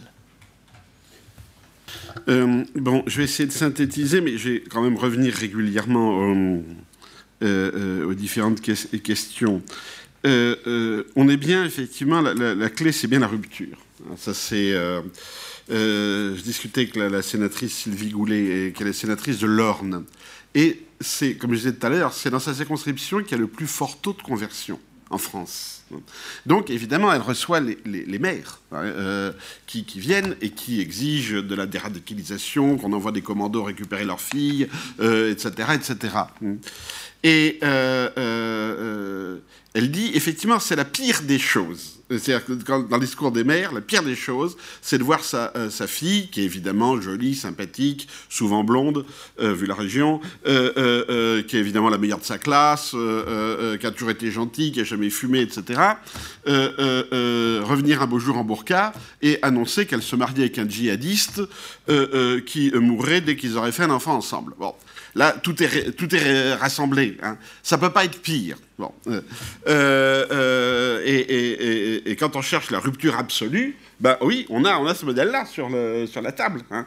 À côté de ça, passer à lutte ouvrière ou devenir bouddhiste, c'est du gâteau. Quoi. donc on est bien sur des positions de rupture totale, donc de contre-société, de secte, etc. Et on est dans une euh, négation, effectivement, de la société telle que nous, on, la conçoit, de la société de l'État-nation, en gros. Parce que c'est quand même intéressant, c'est quand on proteste hein, contre le terrorisme, quand on euh, le dénonce comme le mal, hein, euh, ou le salafisme, depuis, en gros, Charlie Hebdo. Euh, on répond toujours par euh, la société civile, la nation. Hein, alors que tant que les terroristes s'attaquaient à des groupes particuliers, et en particulier des cibles juives, non, c'était... oui, c'est très mal le terrorisme, bon, ils ont leur cible propre. Mais à partir du moment où ils, passent vraiment à l'assassinat de, masse, là, et là c'est toute la littérature, disons, post-Charlie Hebdo, et surtout post-13 novembre, comment la nation va réagir, quand on revoit, on a un vocabulaire presque patriotique, hein, qui, revient à la résilience, le lien social, etc. Et, on accuse le salafisme, à juste titre d'ailleurs, de mettre en question le lien social. Mais c'est toujours le lien social national. Hein. Euh, euh, euh, et c'est pas par hasard non plus si ce qu'on appelle, j'aime pas le terme, mais islamophobie et anti-européanisme sont maintenant très liés, hein. parce que les deux sont, vus comme ce qui menace l'État-nation. Hein. Bruxelles et oui, Bruxelles et Daesh, même combat. Hein, on entend souvent, enfin, pas dire dans ces termes-là, mais bon, les mettre ensemble. Si, il y en a qui les mettent ensemble, c'est-à-dire qu'ils disent que l'islamisation de l'Europe est un complot de la bureaucratie bruxelloise hein, pour casser les États-nations. Euh, a fait un livre entier là-dessus qui a, qui, a, son public. Hein. donc c'est euh, il y a ici une dynamique euh, très intéressante qui est, euh, comme Alain l'a dit, du local au global. Hein. Je suis dans mon petit local, hein, et parfois le local au sens très concret du terme, dans les quatre murs de ma chambre devant Internet, hein. mais je parle global, je suis dans le global. Et il y a quelque chose qui est commun, c'est une question qui été récurrente là, dans, vos interventions, euh, euh, sur bon, mais est-ce que tout ça c'est un phénomène typiquement européen? Euh, Comment ça fonctionne dans les pays musulmans? Est-ce qu'on a un modèle commun de terroristes Et encore une fois, on est en train de travailler là-dessus, mais des pistes, mais pas de questions. Mais une des pistes, c'est ça, c'est le local global. On, vient de faire un livre avec Virginie Colombier qui va sortir chez Hearst, oui, dès qu'on aura fini la dernière page.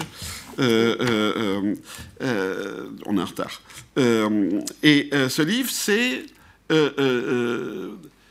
djihad, alors, parce qu'on a changé trois fois l'ordre, mais en gros, quelle relation djihadisme et tribalisme Hmm.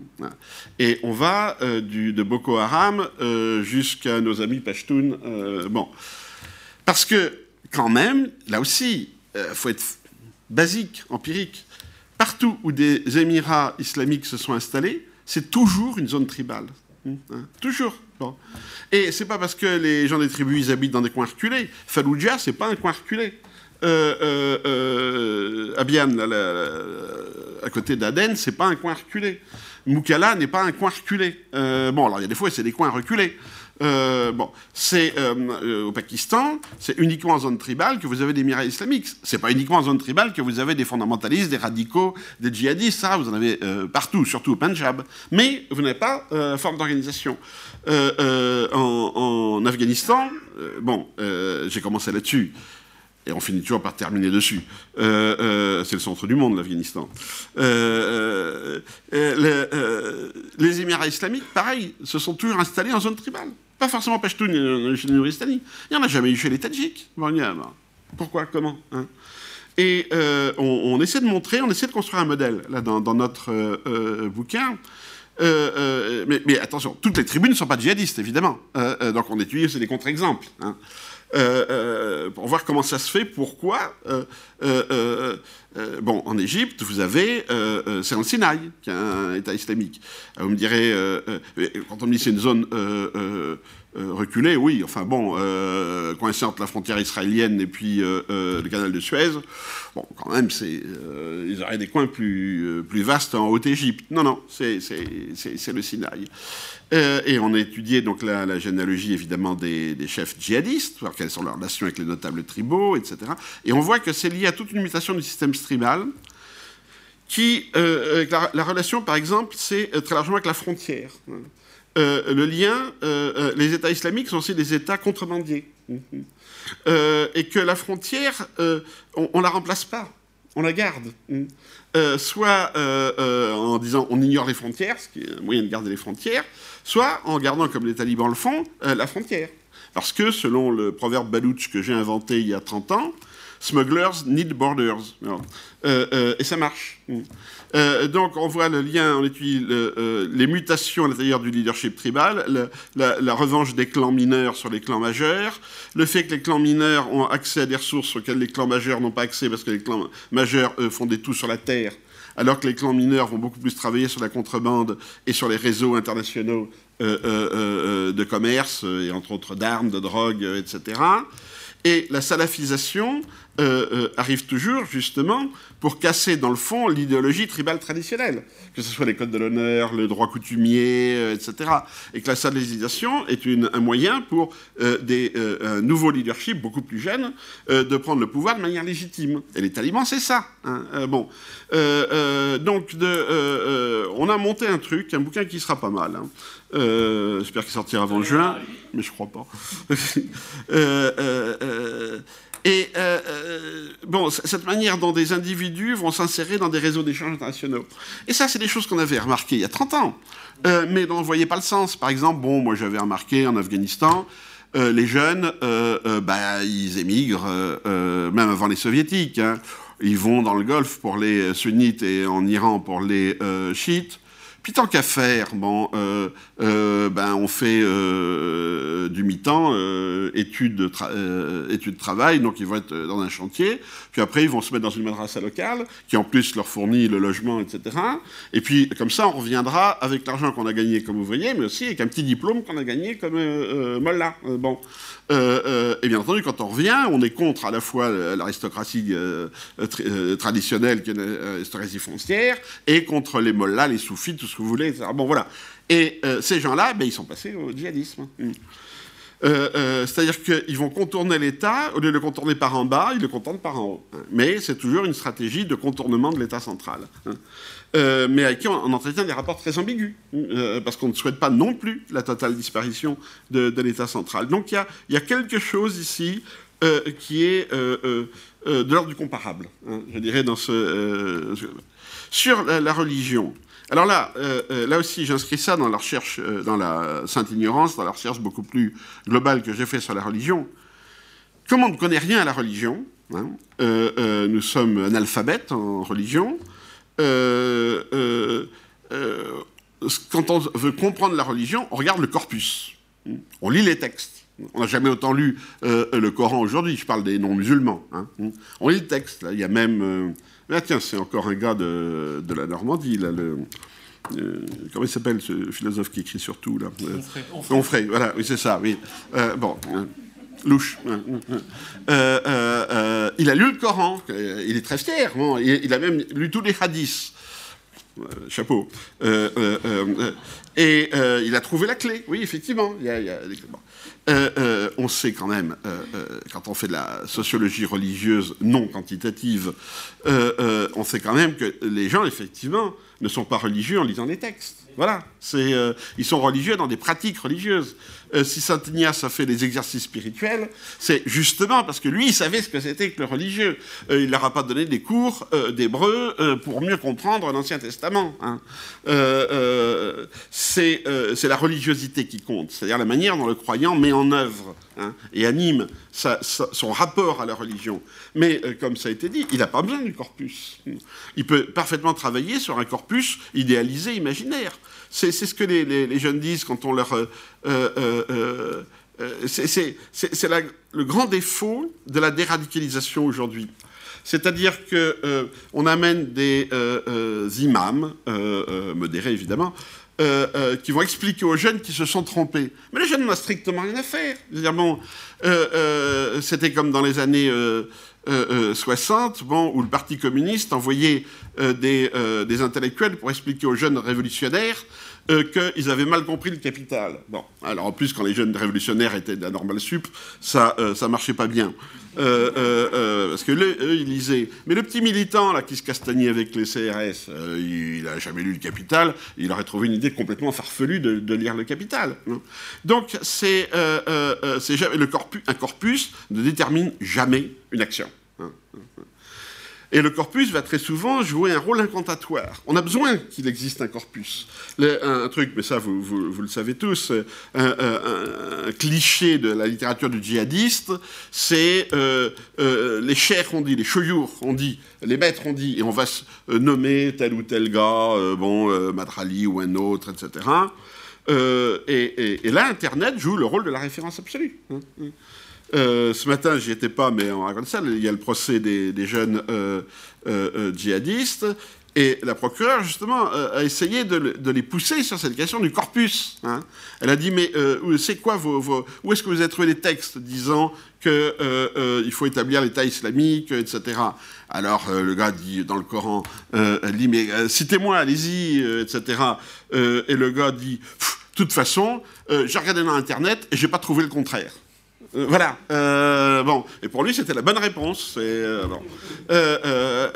donc il faut comprendre, c'est pas du tout de l'imbécilité. Quand on dit tout le temps, ils sont analphabètes. bah oui, mais enfin, toutes les révolutions étaient faites par des, analphabètes dirigés par quelques intellectuels. Hein. c'est pas la clé. Hein.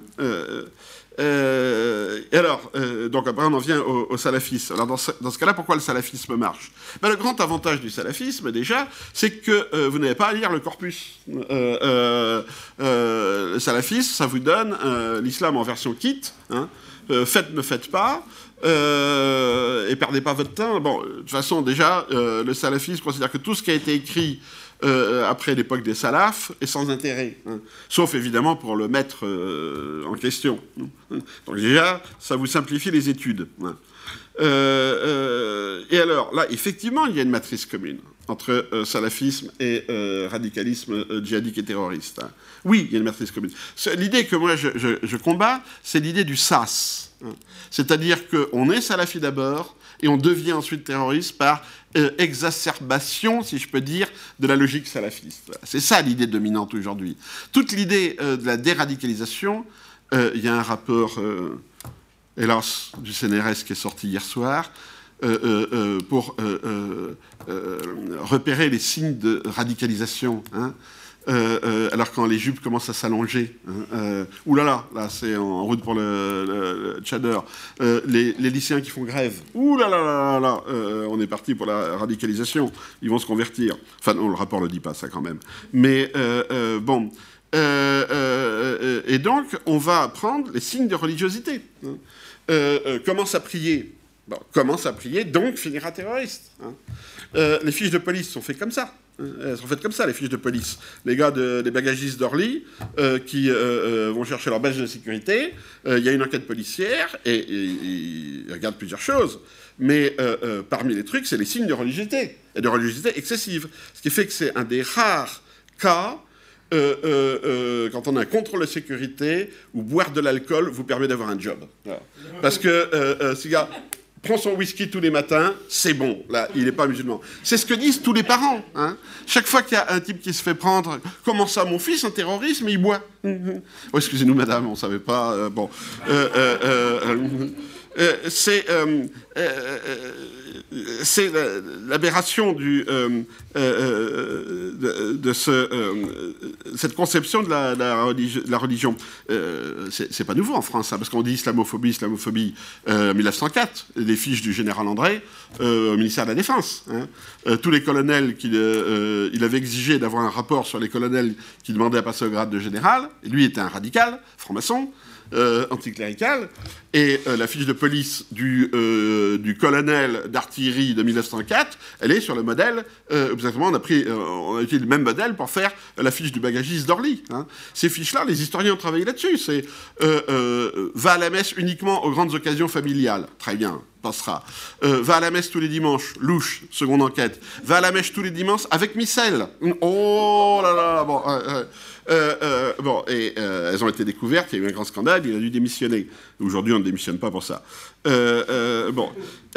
donc voilà, c'est ça, cette espèce d'incompréhension du religieux. Hein, qui fait que, du coup, la, lutte contre le radicalisme se fait par la lutte contre le religieux. on en arrive à des choses extrêmement graves. Hein. C'est-à-dire, bon, on répond au problème par expulser encore plus le religieux de l'espace public. Hmm. Bon. Le Burkini, par exemple, le Burkini comme symptôme du passage au terrorisme, Bon, euh, euh, personne qui se pointe en Burkini euh, contre la sécurité à Roissy, peu, peu, de chances de passer. bon, c'est tellement aberrant, mais on ne voit pas ça. Non, non, non.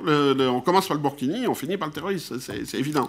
Du coup, on, chasse le religieux de l'espace public, et bien entendu, tout le religieux. Hein. Y compris juifs, à commencer par juifs bien sûr, puisque les, les demandes religieuses sont, voisines. Cacher halal, kippa voile, bon, très bien. Mais encore, ça, bon, c'est des religions minoritaires. Hein. mais le christianisme aussi, hum, hum. le catholicisme aussi. Hum. bon, maintenant, il y a l'histoire des crèches qui est intéressante. Hein. Euh, euh, procès pour euh, mettre une crèche dans sa mairie. Moi, j'en ai jamais entendu parler, ça fait trois ans. C'est les laïcistes hein, qui, font les procès. Et, du coup, la droite identitaire met les crèches comme signe identitaire chrétien. Hein. Et alors là, on est dans l'aberration totale, parce que bon, ils sont contents parce qu'ils pensent que ça emmerde les musulmans. Alors que les musulmans, une crèche, ils adorent. Pour une fois qu'il y a une femme voilée dans l'espace public. Elle s'appelle Myriam, euh, elle est mariée à Youssouf, il est barbu, ils ont un petit Issa, et c'est parfaitement halal, il n'y a jamais de cochon dans les... Euh, mais non, c'est... Euh, nous, on est chrétiens, nanana. Bon. Et le contenu, disons, spirituel, zéro, à ce moment-là, complètement zéro. donc, même quand on ramène l'identité chrétienne contre l'islam, on sécularise le christianisme. Et ça, les, évêques l'ont pas tous compris. Mais enfin, euh, euh, beaucoup l'ont euh, compris sur ce côté-là. Et donc, on, a, on passe par cette obsession sur les signes religieux, on, passe par un hypersécularisme qui contribue précisément à donner le religieux aux radicaux, hein, puisqu'il y a que, qui sont à ce moment-là preneurs. Euh, euh, juste deux, trois remarques encore. Euh, oui, le, point commun qu'ont le salafisme et toute cette mouvance djihadiste, c'est ce que j'appelais la déculturation du religieux. Voilà. C'est-à-dire que le, salafisme encourage la déculturation du religieux. Le, salafisme pense effectivement que tout ce qui s'est passé depuis le temps du prophète, c'est négatif. Hein, euh, sauf les écrits des salafis disant que c'est négatif. Hein. Euh, euh, et on a, bon voilà, typique, c'est la destruction de, la, de, Médine et de la Mecque par les Saoudiens. voilà, j'ai oublié de leur en parler ce matin, et quand on remplace ça par des malls commerciaux la Las Vegas, hein, voilà, c'est Las Vegas plus la charia, le, salafisme. on détruit les cimetières, on détruit les mosquées, on détruit des monuments historiques, euh, etc. Euh, je, commence dans mon livre par un texte euh, d'un jeune djihadiste londonien qui, dit on détruira vos statues. Hein, c'est intéressant d'ailleurs. bon, on va détruire vos statues. on va abolir votre mémoire. Et c'est exactement ce qu'a fait le salafisme. et, là, il y a un grand, grand problème ici. Hein. D'ailleurs, le salafisme, effectivement, touche des catégories qui, sont qui vont éventuellement passer au djihadisme, la deuxième génération. Euh, donc, je, ne dis pas du tout que le salafisme n'a rien à voir. Hein. Il a à voir dans le schéma global. Hein. Il n'est pas dans le linéaire. moi, ce que je reproche, disons, aux gens qui braquent sur le salafisme, c'est un, d'être dans le linéaire, on est d'abord salafiste, ensuite terroriste, et deux, de ne pas comprendre qu'en faisant la guerre au salafisme, euh, dans la manière dont on fait la guerre au salafisme, on fait la guerre aux religieux en général. Euh, et, ça, c'est très grave. Alors pourquoi y a-t-il une surreprésentation euh, euh, des francophones dans le djihadisme occidental, euh, européen. ça, fait, ça c'est donc un auteur américain, un sociologue américain, qui a fait là aussi un peu de l'empirique. Alors, il a été trop loin, il a fait des conneries, il a mis le Hezbollah dans l'espace francophone. Bon, alors là, faut. bon, donc on coupe, hein, ok, très bien, on coupe ça. mais c'est vrai qu'il y a une surreprésentation des Maghrébins. Hein, euh, et des espaces. Euh, oui, parce que c'est pas seulement l'espace francophone. C'est-à-dire que euh, si vous prenez la Hollande, l'Allemagne et le Danemark, vous avez une surreprésentation des Maghrébins hein, et une sous-représentation des Turcs. Hein. C'est-à-dire que la radicalisation ne correspond pas, ne se fait pas à égalité dans les différentes couches d'immigrés musulmans. En gros, c'est les Pakistanais et les Maghrébins. Euh, euh, là où vous avez le maximum euh, de risque de radicalisation. Et moi, ma réponse, et j'inclus les Tunisiennes de Tunisie là-dedans, hein, ma réponse est c'est parce que c'est là que la déculturation est maximum. Le, pour, des tas de raisons. Alors, c'est pas seulement la laïcité, parce que les francophones, les musulmans francophones de Bruxelles ne souffrent pas de la laïcité. Ils n'ont pas la laïcité qu'on a. donc c'est pas. les Américains voient ça comme une réaction à la laïcité. non. en Hollande, c'est pas bon. La question n'est pas là, et en Tunisie, la, la question n'est pas là. Mais par exemple sur les questions linguistiques, c'est là que la déculturation est maximum, hein, que le saut de langue d'une génération à l'autre est au maximum. Hein. Euh, euh, euh, le Maghreb vit sur trois langues. Hein, bon, il faut le dire. alors, je ne dis pas le dialecte parce que c'est qu'est-ce que j'en ai pris. disons les langues locales, donc l'arabe local, l'amazigh, etc. l'arabe contemporain, qui est celui du Moyen-Orient, et le français. Bon. Euh, et d'autre part, la laïcité à la française, enfin le sécularisme à la française, est effectivement déculturant, puisqu'on exige une adhésion euh, euh, idéologique, dans le fond, en partie en passant par l'histoire de de la, France, etc. donc c'est vrai. et c'est lié à ce que je viens de dire. C'est lié à cette question de la déculturation. Bon, euh, mon collègue Gilles Keppel écrivait dans 1900, euh, non pardon, non, il est plus jeune quand même, en 2008 que s'il y avait, parce qu'à l'époque, vous savez, euh, il n'y a pas d'attentat en France. Hein, hein, avait pas d'attentat en France. Et euh, il y en avait en Angleterre, nanana. Euh, alors en disant aux Anglais, ouais, nous on n'a pas d'attentat parce que nous le modèle d'intégration il fonctionne, etc. Euh, et vous, vous, êtes dans le multiculturalisme, alors évidemment, bon, etc. sauf que, bon, cinq ans après, c'est l'inverse. Hein. dans les pays dits de multiculturalisme, il y a moins d'attentats que dans. bon, à mon avis, il n'y a pas de lien. c'est des cycles qui fonctionnent autrement, quoi. Bon. Euh, euh, euh, donc, il y a effectivement maintenant, oui, enfin, je, maintiens que c'est largement justement le lien avec la, déculturation. Pourquoi l'islam? Ben, Je dirais il y, a un faisceau de raisons. Hein. Un, c'est que en Europe occidentale, la question de l'islam est à la conjonction de plusieurs phénomènes tectoniques. Hein. D'abord, l'immigration massive. Bon, il y a eu une immigration massive à partir des années 60. Voilà. Il y a euh, une nouvelle population qui s'est installée en Europe, c'est un fait. Hein. Euh, euh, et qui a été concomitante à la construction de, européenne. Hein. Il y, a trois parallèles qui sont quand même très très intéressants. c'est que tout commence entre 56, enfin tout se passe entre 56 et 67. Hein. le traité de Rome, l'arrivée de l'immigration massive de travail des années 60 et l'encyclique Humanae Vitae. Bon, alors ça, vous ne voyez pas, le, vous pensez que c'est l'intrus dans le truc comme ça.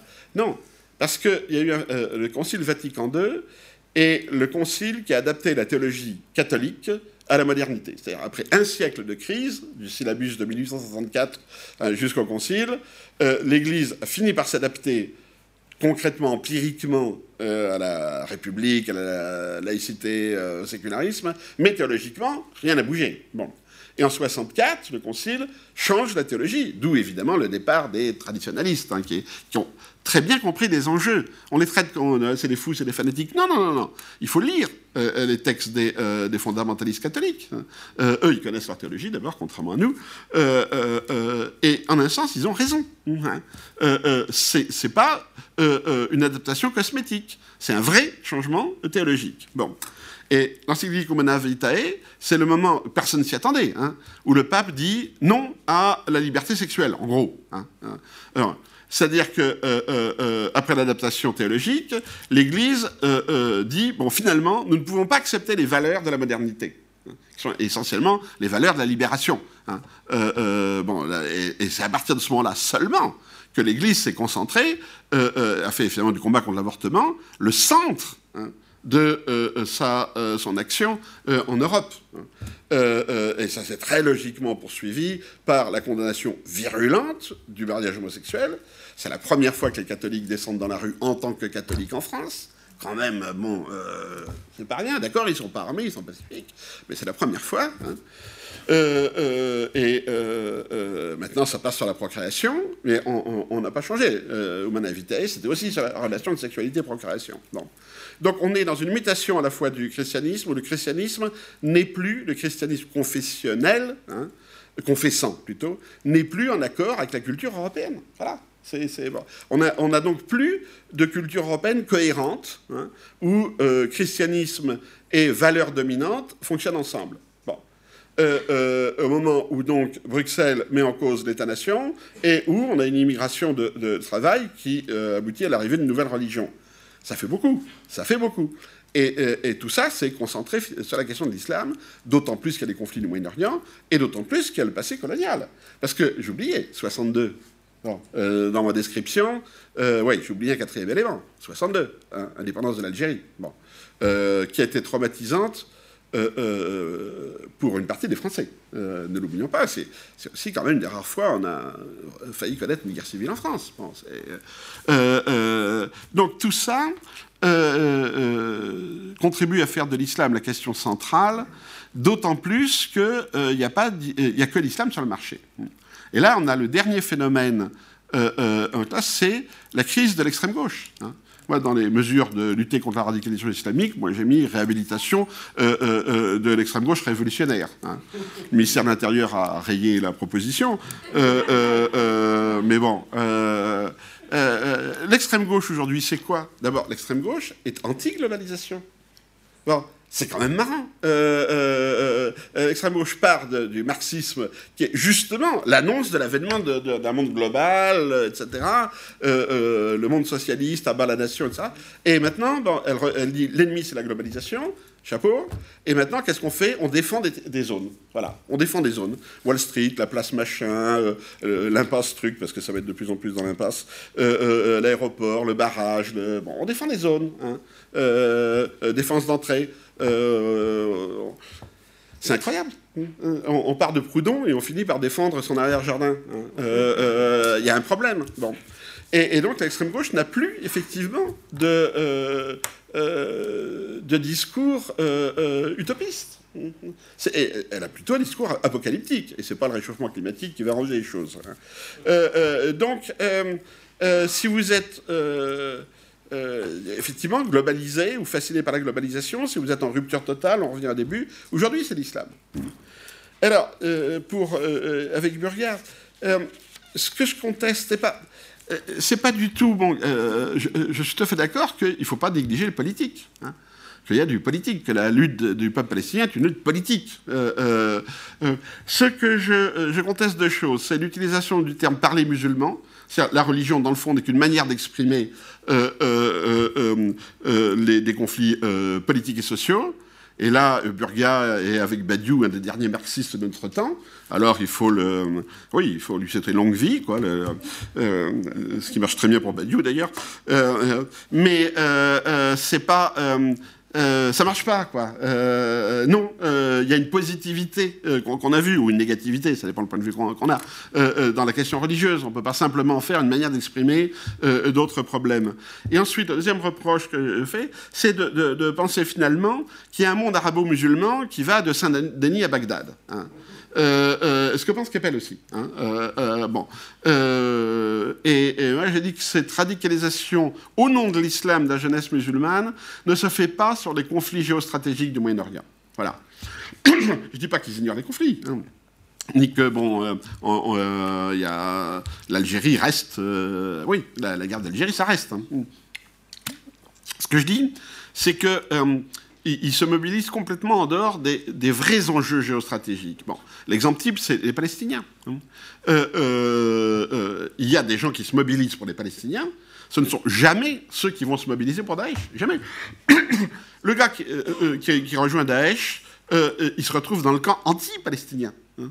Euh, Daesh a massacré les cartes de Hamas à Yarmouk. Euh, bon, Daesh combat le Hezbollah. On peut penser ce qu'on veut du Hezbollah. Mais s'il y a un acteur local qui tient tête à l'armée israélienne, c'est le Hezbollah. Euh, bon, point. on peut dire que c'est dommage, tout ce qu'on veut, mais c'est comme ça. Hein. donc, quand, vous, quand au nom de l'émancipation de la Oumma musulmane, vous allez vous battre avec l'organisation qui se bat contre Hezbollah, soit les gars sont idiots, et ça, euh, euh, ils n'ont rien compris, comme en théologie, il faut tout leur expliquer. Hein. D'ailleurs, c'est une dimension pédagogique, oui, qu'on se trouve régulièrement. Ils n'ont pas bien compris euh, ce qu'ils devraient faire. Hein. Donc en théologie, on leur envoie des imams modérés, et en géostratégie, on leur envoie des profs de Sciences Po qui vont leur expliquer que non, non, les alignements, ça fonctionne comme ça. Les gars s'en foutent, hein, évidemment. On peut dire qu'un jeune d'origine algérienne, par son grand-père, garde une certaine forme de traumatisme de la guerre d'Algérie. Oui, mais aucun ne va en Algérie. Ils, vont, ils préfèrent aller en Afghanistan et en Syrie qu'en Algérie. Euh, euh, et là, mais aussi, ce qui pose un problème, il y a une rupture de la mémoire, ça c'est très clair. Hein. Et ils ne supportent pas le discours d'anciens combattants de leurs parents. Hein. Euh, la, transmission, disons, de la...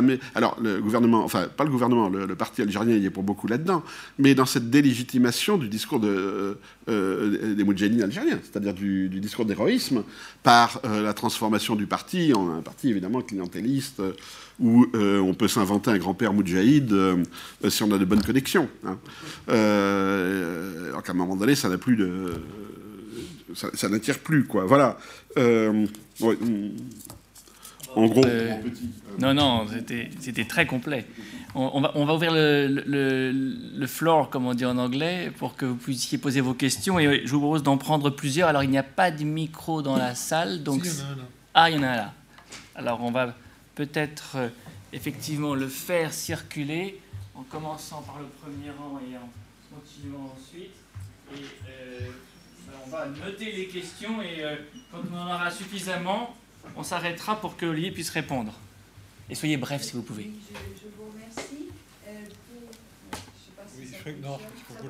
non, là, là, ça... Ah, il est allumé, pardon. En dessous. C'est bon C'est allumé.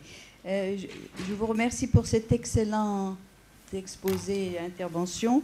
Alors, euh, pour le cas d'Orly, on ne peut même pas dire que c'était une islamisation de la radicalité, puisqu'il avait bu de l'alcool. Il a juste prononcé que c'est Allah qui tue ou quelque chose comme ça. Alors, j'ai deux, questions à vous à formuler. D'une part, j'ai pas bien compris quand vous avez parlé du tribalisme, parce que l'islam, si j'ai bien compris, c'était pour dépasser les tribu. Est-ce que vous utilisez l'islam pour euh, dépasser la tribu ou vous parlez de la tribalisation?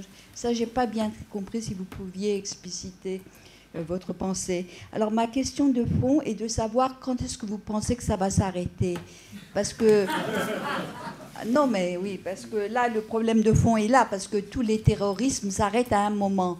Mais maintenant, on est dans un contexte particulier où il y a les nouvelles technologies de l'information et de la communication, et il y a le jeu des, euh, médias en continu qui, qui, entretiennent ça, parce que ça serait peut-être comme un soufflet des...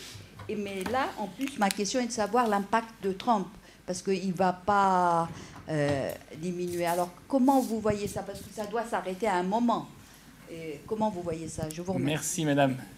Si vous pouvez passer le micro derrière vous, sur votre gauche. Voilà, c'est à vous, madame. Oui, bonsoir, merci beaucoup. Euh, j'ai une question assez simple. En fait, je travaille sur les groupes djihadistes locaux au Bangladesh. Et du coup, j'avais une question sur des groupes comme Daesh ou Al-Qaïda euh, de, montrer qu'ils sont euh, présents dans certains pays et en même temps à quel point est-ce qu'il est important pour euh, l'acteur djihadiste de se revendiquer de Daesh ou d'Al-Qaïda ou n'importe quel autre groupe puissant. Merci. beaucoup. Il y avait une main qui s'était levée plus loin derrière, plus loin au fond. Non, elle ne se relève plus. Personne n'a d'autres questions derrière? Si, mais alors on va rester devant. Allez-y.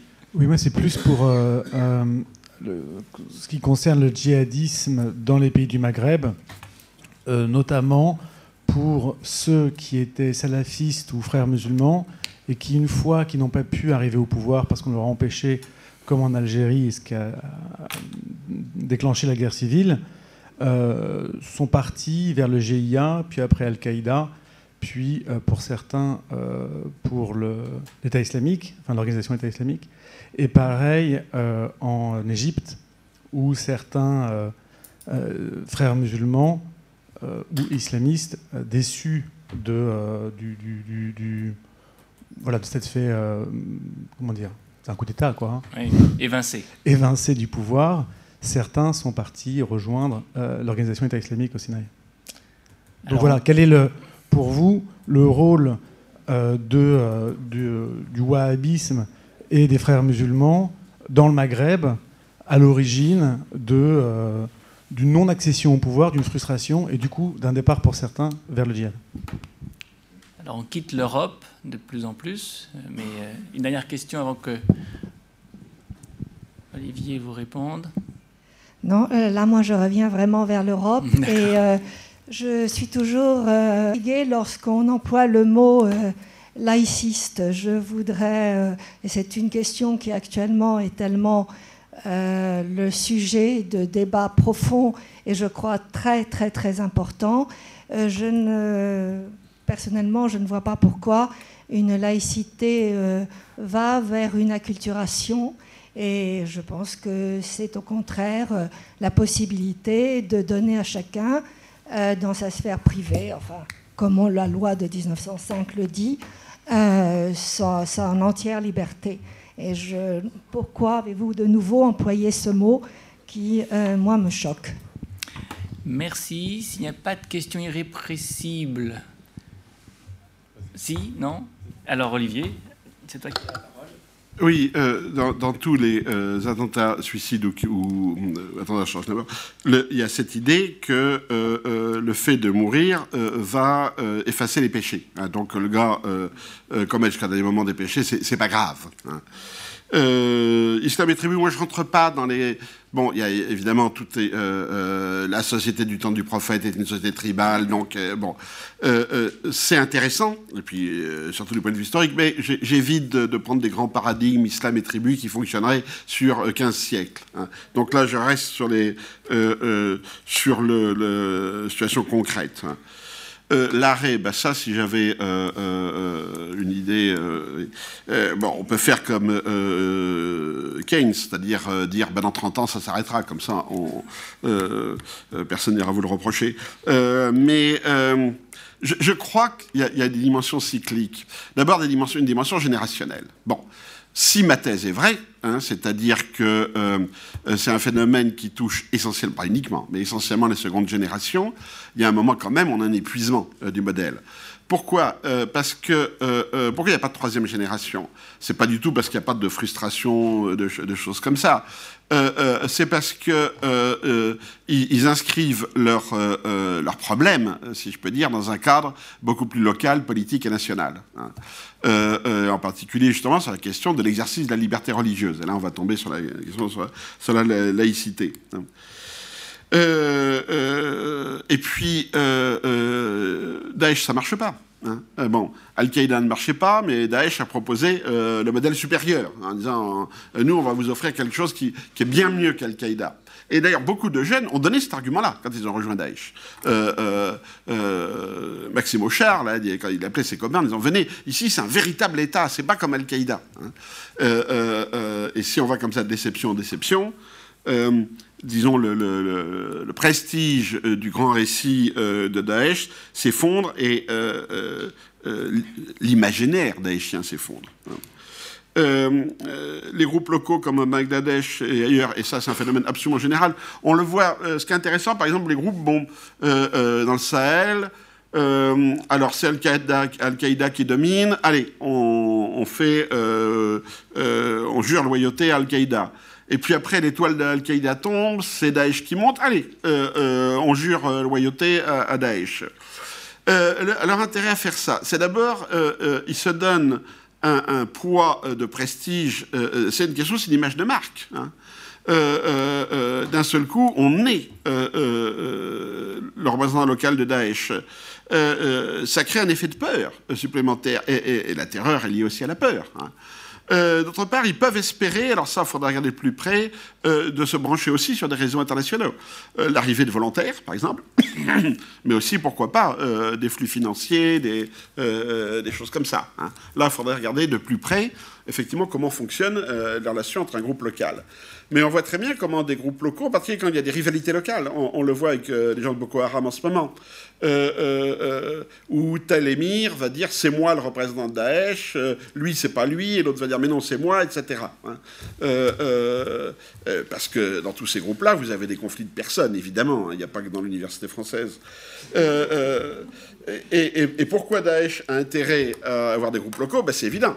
Euh, Daesh euh, veut apparaître comme le global. Euh, le global. Donc c'est deux, trois Foucault, c'est du Vietnam partout, c'est enliser l'ennemi, et il n'y a que nous sur le marché. Hein. donc ça, c'est évident que pour Daesh, tout est bon à prendre. Hein. frères musulmans et, et djihadistes, c'est plus complexe que ça. les frères musulmans n'ont rien contre le djihad, mais ils ne sont pas du tout dans le djihad tel qu'il est pratiqué aujourd'hui. Le tournant, c'est quand, si vous voulez, en gros, quand l'école du djihad fondée par Abdullah Azam, qui était un frère musulman, en Afghanistan, euh, euh, bon, euh, moi j'étais avec ces gars-là, donc j'ai vu comment ils, fonctionnaient. Ces gars-là n'étaient pas du tout des terroristes. Jamais ils auraient attaqué un civil soviétique. Ils n'ont jamais mis une bombe dans un consulat soviétique. Ils n'ont jamais tué un, touriste soviétique ou des experts soviétiques. Et Dieu sait si à l'époque, il y avait des soviétiques dans tous les pays musulmans, les bons pays. Hein. Il n'y a jamais eu d'attentat, hein, sauf un attentat à Beyrouth vers la fin. Hein. Bon, c'était du djihad militaire et très codifié.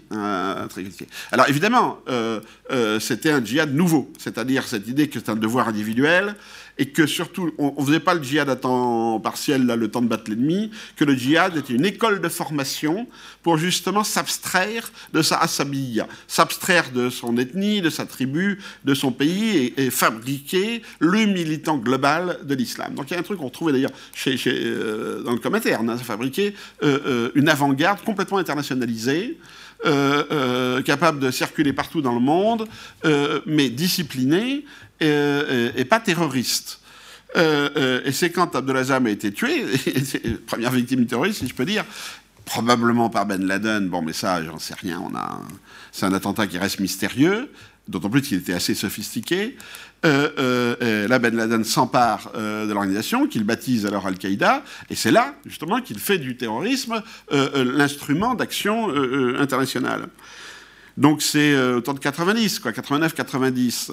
Et c'est le moment, comme vous l'avez dit, où un certain nombre de frères musulmans, bon, en Algérie, se trouvent confrontés à, la répression, et qu'est-ce qu'on fait hein? Euh, euh, les frères musulmans ne sont pas. Euh, le, FIS n'est pas une organisation terroriste. Voilà. Bon, le FIS a fondé une branche militaire hein, qui s'est battue, mais qui ensuite a négocié avec le gouvernement. Hein, ça, on oublie aussi ces, questions-là. les gens du FIS se sont réinsérés dans la vie politique algérienne, dans la mesure où il y a une vie politique algérienne. Bon. et donc ça n'a pas été comme l'IRA et les unionistes, on n'a pas partagé le pouvoir parce que ça ne se partage pas en Algérie, mais les gars ont été, sont revenus dans le mainstream, hein, les frères musulmans. Ceux qui ont rejoint le GIA, ce n'est pas les frères musulmans. Hein. Alors c'est des gars qui pouvaient avoir été office, parce que tout le monde était office en, 90, surtout quand on percevait que c'était en train de monter. Hein. là c'est les durs, c'est les autres, c'est ceux qu'effectivement qu'on appelle maintenant les, les, terroristes ou les djihadistes. et ça, ça vaut à peu près pour tout l'espace. Euh, euh, sauf que maintenant, il y a le problème de l'Égypte. Et, là, on est euh, devant l'inconnu. L'Égypte, il y a une répression extrêmement violente. Hein. Il y a des milliers de frères musulmans qui ont été tués, et les membres de leur famille, etc. Il y en a des dizaines de milliers en prison. Et ils ont mis tout l'appareil en prison. Alors, l'appareil, qui est très gérontocratique, a lancé un appel justement à dire on continue, on fait que. Alors, ils ont codifié la violence. Hein, euh, euh, on répond si la manifestation est attaquée, on répond, mais on n'assassine pas la police, euh, on ne pose pas de bombes, on ne tue pas les officiels, etc. Hein, on se défend quand on est attaqué. et ça marche pas évidemment.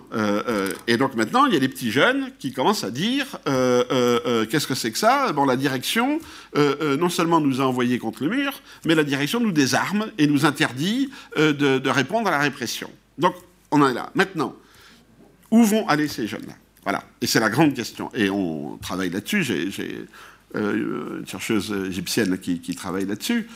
Euh, euh, bon, on regarde ce quels sont les Égyptiens qui vont en Syrie. Alors évidemment, il y a un problème de dialogue, quoi, et de lieu de rencontre paisible où on peut bon, interviewer les gens. C'est compliqué. Hein. Euh, mais on n'a pas d'éléments qui nous laisseraient dire que euh, le Sinaï, ce sont des, euh, frères musulmans déçus qui sont allés faire la guérilla au Sinaï. Ça peut arriver. Hein, ça peut arriver. Mais il y aura à ce moment-là probablement le même problème qu'il y a eu avec les volontaires étrangers en Afghanistan, c'est comment concilier, disons, un monde tribal hein, avec un appareil militaire qui cette fois n'est pas d'origine tribale. Hein. Il y a des fois ça marche, hein. des fois ça marche.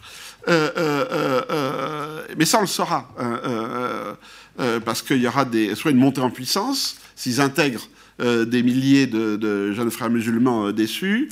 ou bien au contraire, s'il y a un conflit entre les frères musulmans qui vont rejoindre le maquis et puis les locaux qui n'ont pas envie d'eux, dans le fond, soit la consigne de ne pas prendre les armes va être globalement respectée, mais ça, on va le voir dans les mois qui viennent. Hein.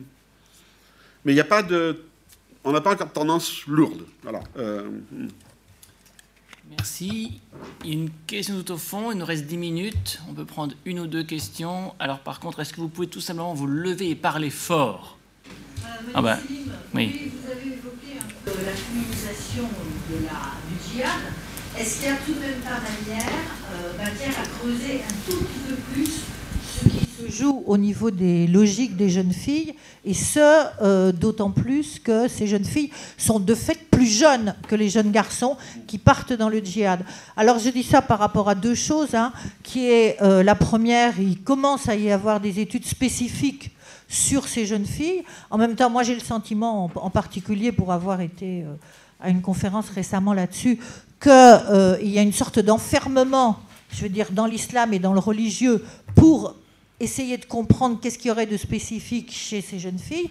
Et d'autre part, euh, pour reprendre vos références que je partage complètement, si on regarde ce qui se passait au moment de l'extrême gauche révolutionnaire euh, des années 70, euh, que nous avons en commun, effectivement, la position et le point de vue des femmes étaient relativement différents, aussi bien dans celles qui refusaient d'appartenir que dans celles qui rentraient dans cette extrême gauche. Donc je crois qu'il y a là matière. Alors je voulais savoir si vous aviez plus euh, d'hypothèses euh, là-dessus.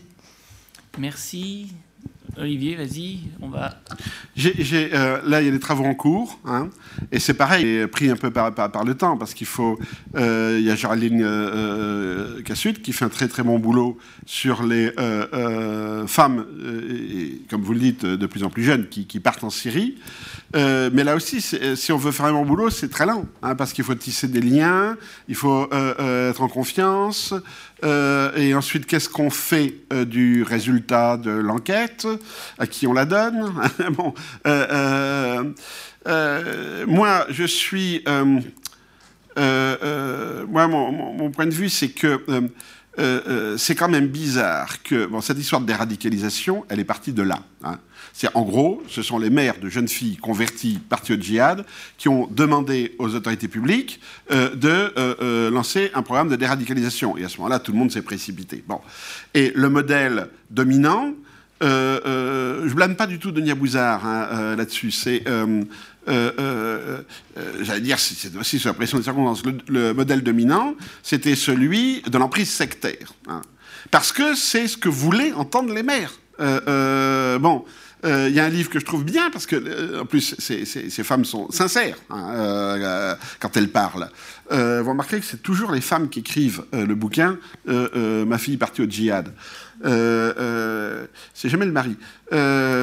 et bon, j'en ai lu plusieurs, mais L'Embrigadé est un très bon, très bon livre parce que elle dialogue avec sa fille par Skype. Hein, qui est, en, Syrie, euh, mariée un djihadiste, qui, euh, qui, sera tué plus tard. Euh, elle a deux enfants aujourd'hui, elle est toujours en Syrie.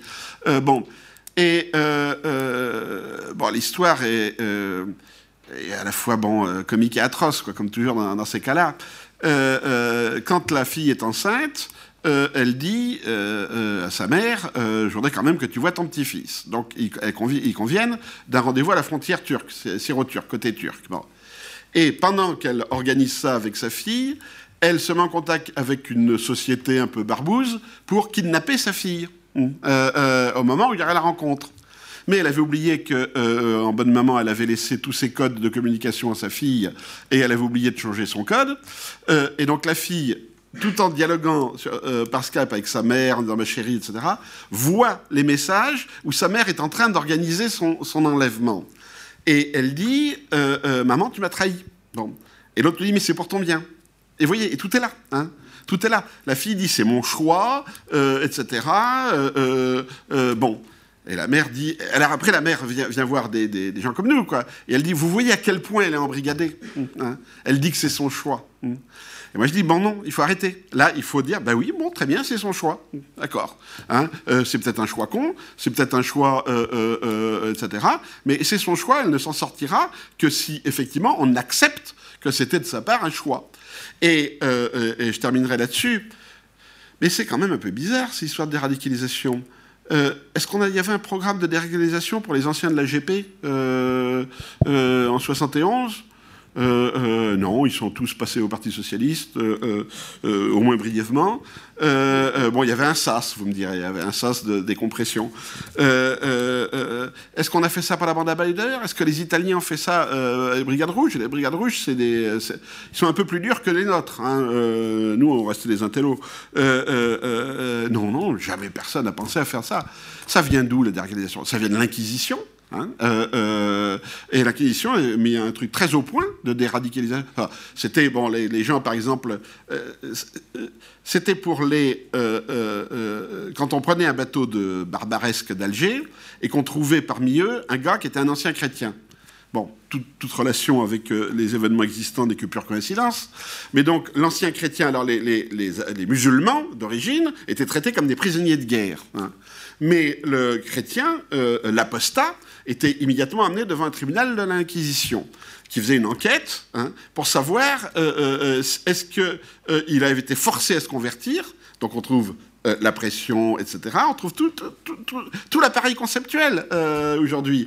Euh, donc, est-ce qu'il était sous emprise? En particulier sous emprise de la peur de la mort. Bon, bon bah, très bien. on lui donnait 532 Ave Maria et une amende, et il était libéré, mais sous le contrôle du curé local. Hein.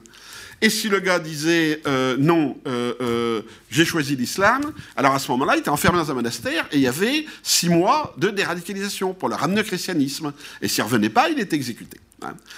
donc c'est très drôle et tragique aussi de voir que tous les instruments conceptuels qu'on utilise aujourd'hui sont exactement ceux de l'Inquisition du XVIe. Et puis il y a d'autres gens qui ont pratiqué la rééducation hein, en Chine, au Vietnam, euh, euh, pas tellement chez les Russes, hein, les Russes ils ne croyaient pas trop à ça. Euh, mais donc je dirais que le passé historique de la déradicalisation n'est quand même pas du côté de la démocratie libérale occidentale laïque. Ah oui, et pour la laïcité, euh, moi je, dis laïciste, c'est celui euh, qui, euh, dans le fond, veut chasser la religion de l'espace public et veut que la religion soit une affaire purement privée. Et les laïcistes existent, hein, alors que je suis tout à fait d'accord avec vous qu'il y a une laïcité bien comprise qu'à la loi de 1905, mais il faut l'expliquer à eux, pas, pas, à moi. Le, dernier affaire de, de laïcard ou de laïciste, c'est l'affaire du doyen de l'université de Strasbourg qui est une histoire extraordinaire. Non, vous n'avez pas suivi. Non. Alors voilà, ça c'est voilà, ça c'est euh, euh, ça a remonté il y a trois semaines et ça se passe chez nous, c'est-à-dire dans l'université. Bon d'accord, ça se passe en Alsace. Euh, bon, alors l'Alsace, vous le savez, est sous donc sous Concordat. Non. donc, et le Concordat est défendu évidemment par l'Église catholique et attaqué par les laïcistes ou les ou les laïcs, les laïcs, disons bon. Euh, euh, euh, il y a donc une université, une faculté de théologie catholique d'État. Et cette faculté d'État, elle a un doyen. Hein. elle fait partie de l'université de Strasbourg. Et l'université de Strasbourg, elle élit un président, comme toutes les universités. Et donc, le doyen de l'université de théologie a été élu président de l'université de Strasbourg. Levée de bouclier. Levée de bouclier, parce que ce monsieur est un prêtre. Bon, ce qui n'est pas rare chez les théologiens.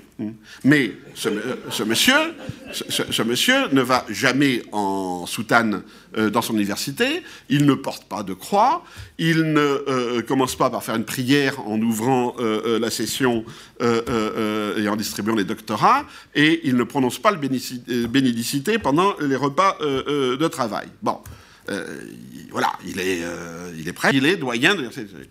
Et alors, donc, c'est l'argumentation qui a été donnée en disant, euh, lui il a dit, il a dit, mais moi je mélange pas. Euh, euh, vous inquiétez pas, quand on aura une, assemblée générale, je ne vous demanderai pas de, de, faire d'Ave Maria et je n'en ferai pas moi-même. Bon, et je ferai aucune référence à Dieu. Et seconde attaque, après, oui, mais c'est un prêtre. Donc il, il, a fait des vœux d'obéissance au pape. Donc il a une double loyauté. Et c'est intéressant, euh, euh, parce que l'argument de la loyauté, en général, il est utilisé pour d'autres groupes religieux. Hein. Euh, aux États-Unis, il, a été utilisé au XIXe siècle pour les catholiques. Hein. mais c'est extraordinaire. Hein. Et voilà ce que j'appelle un laïciste. et c'est nouveau. Parce que quand l'abbé Pierre est venu en soutane en 1947, quand il était élu euh, député, il est arrivé en soutane et euh, euh, avec l'écharpe tricolore. Et Maurice Torres s'est pas levé de sa chaise en disant ah bah la calotte. Hein, il y avait le chanoine de Kir, d'ailleurs, qui a aussi apporté, contribué largement à la culture française pour d'autres raisons, et lui aussi était en soutane. Merci beaucoup Olivier pour euh, cette coupe transversale dans euh, la société européenne euh, et, son histoire. alors, tu as annoncé un livre à paraître. Il y en a un qui est paru déjà, toujours chez Hearst, que je vous recommande vraiment. Saving the People, How Populists Hijack Religion. Et il y a un excellent chapitre d'Olivier sur comment le Front National est passé du catholicisme à la laïcité, justement. Mais tous les pays européens sont passés en revue, ce qui est une bonne introduction euh, à la séance d'après-demain sur le populisme que nous aurons ici même. Ça, c'est celui qui euh, est sorti il y a déjà un an. Il y en a un qui vient de sortir, vous l'avez compris, et qui est en vente au prix de 10 euros à la sortie. Voilà, bonne soirée et à très bientôt. Et merci Olivier.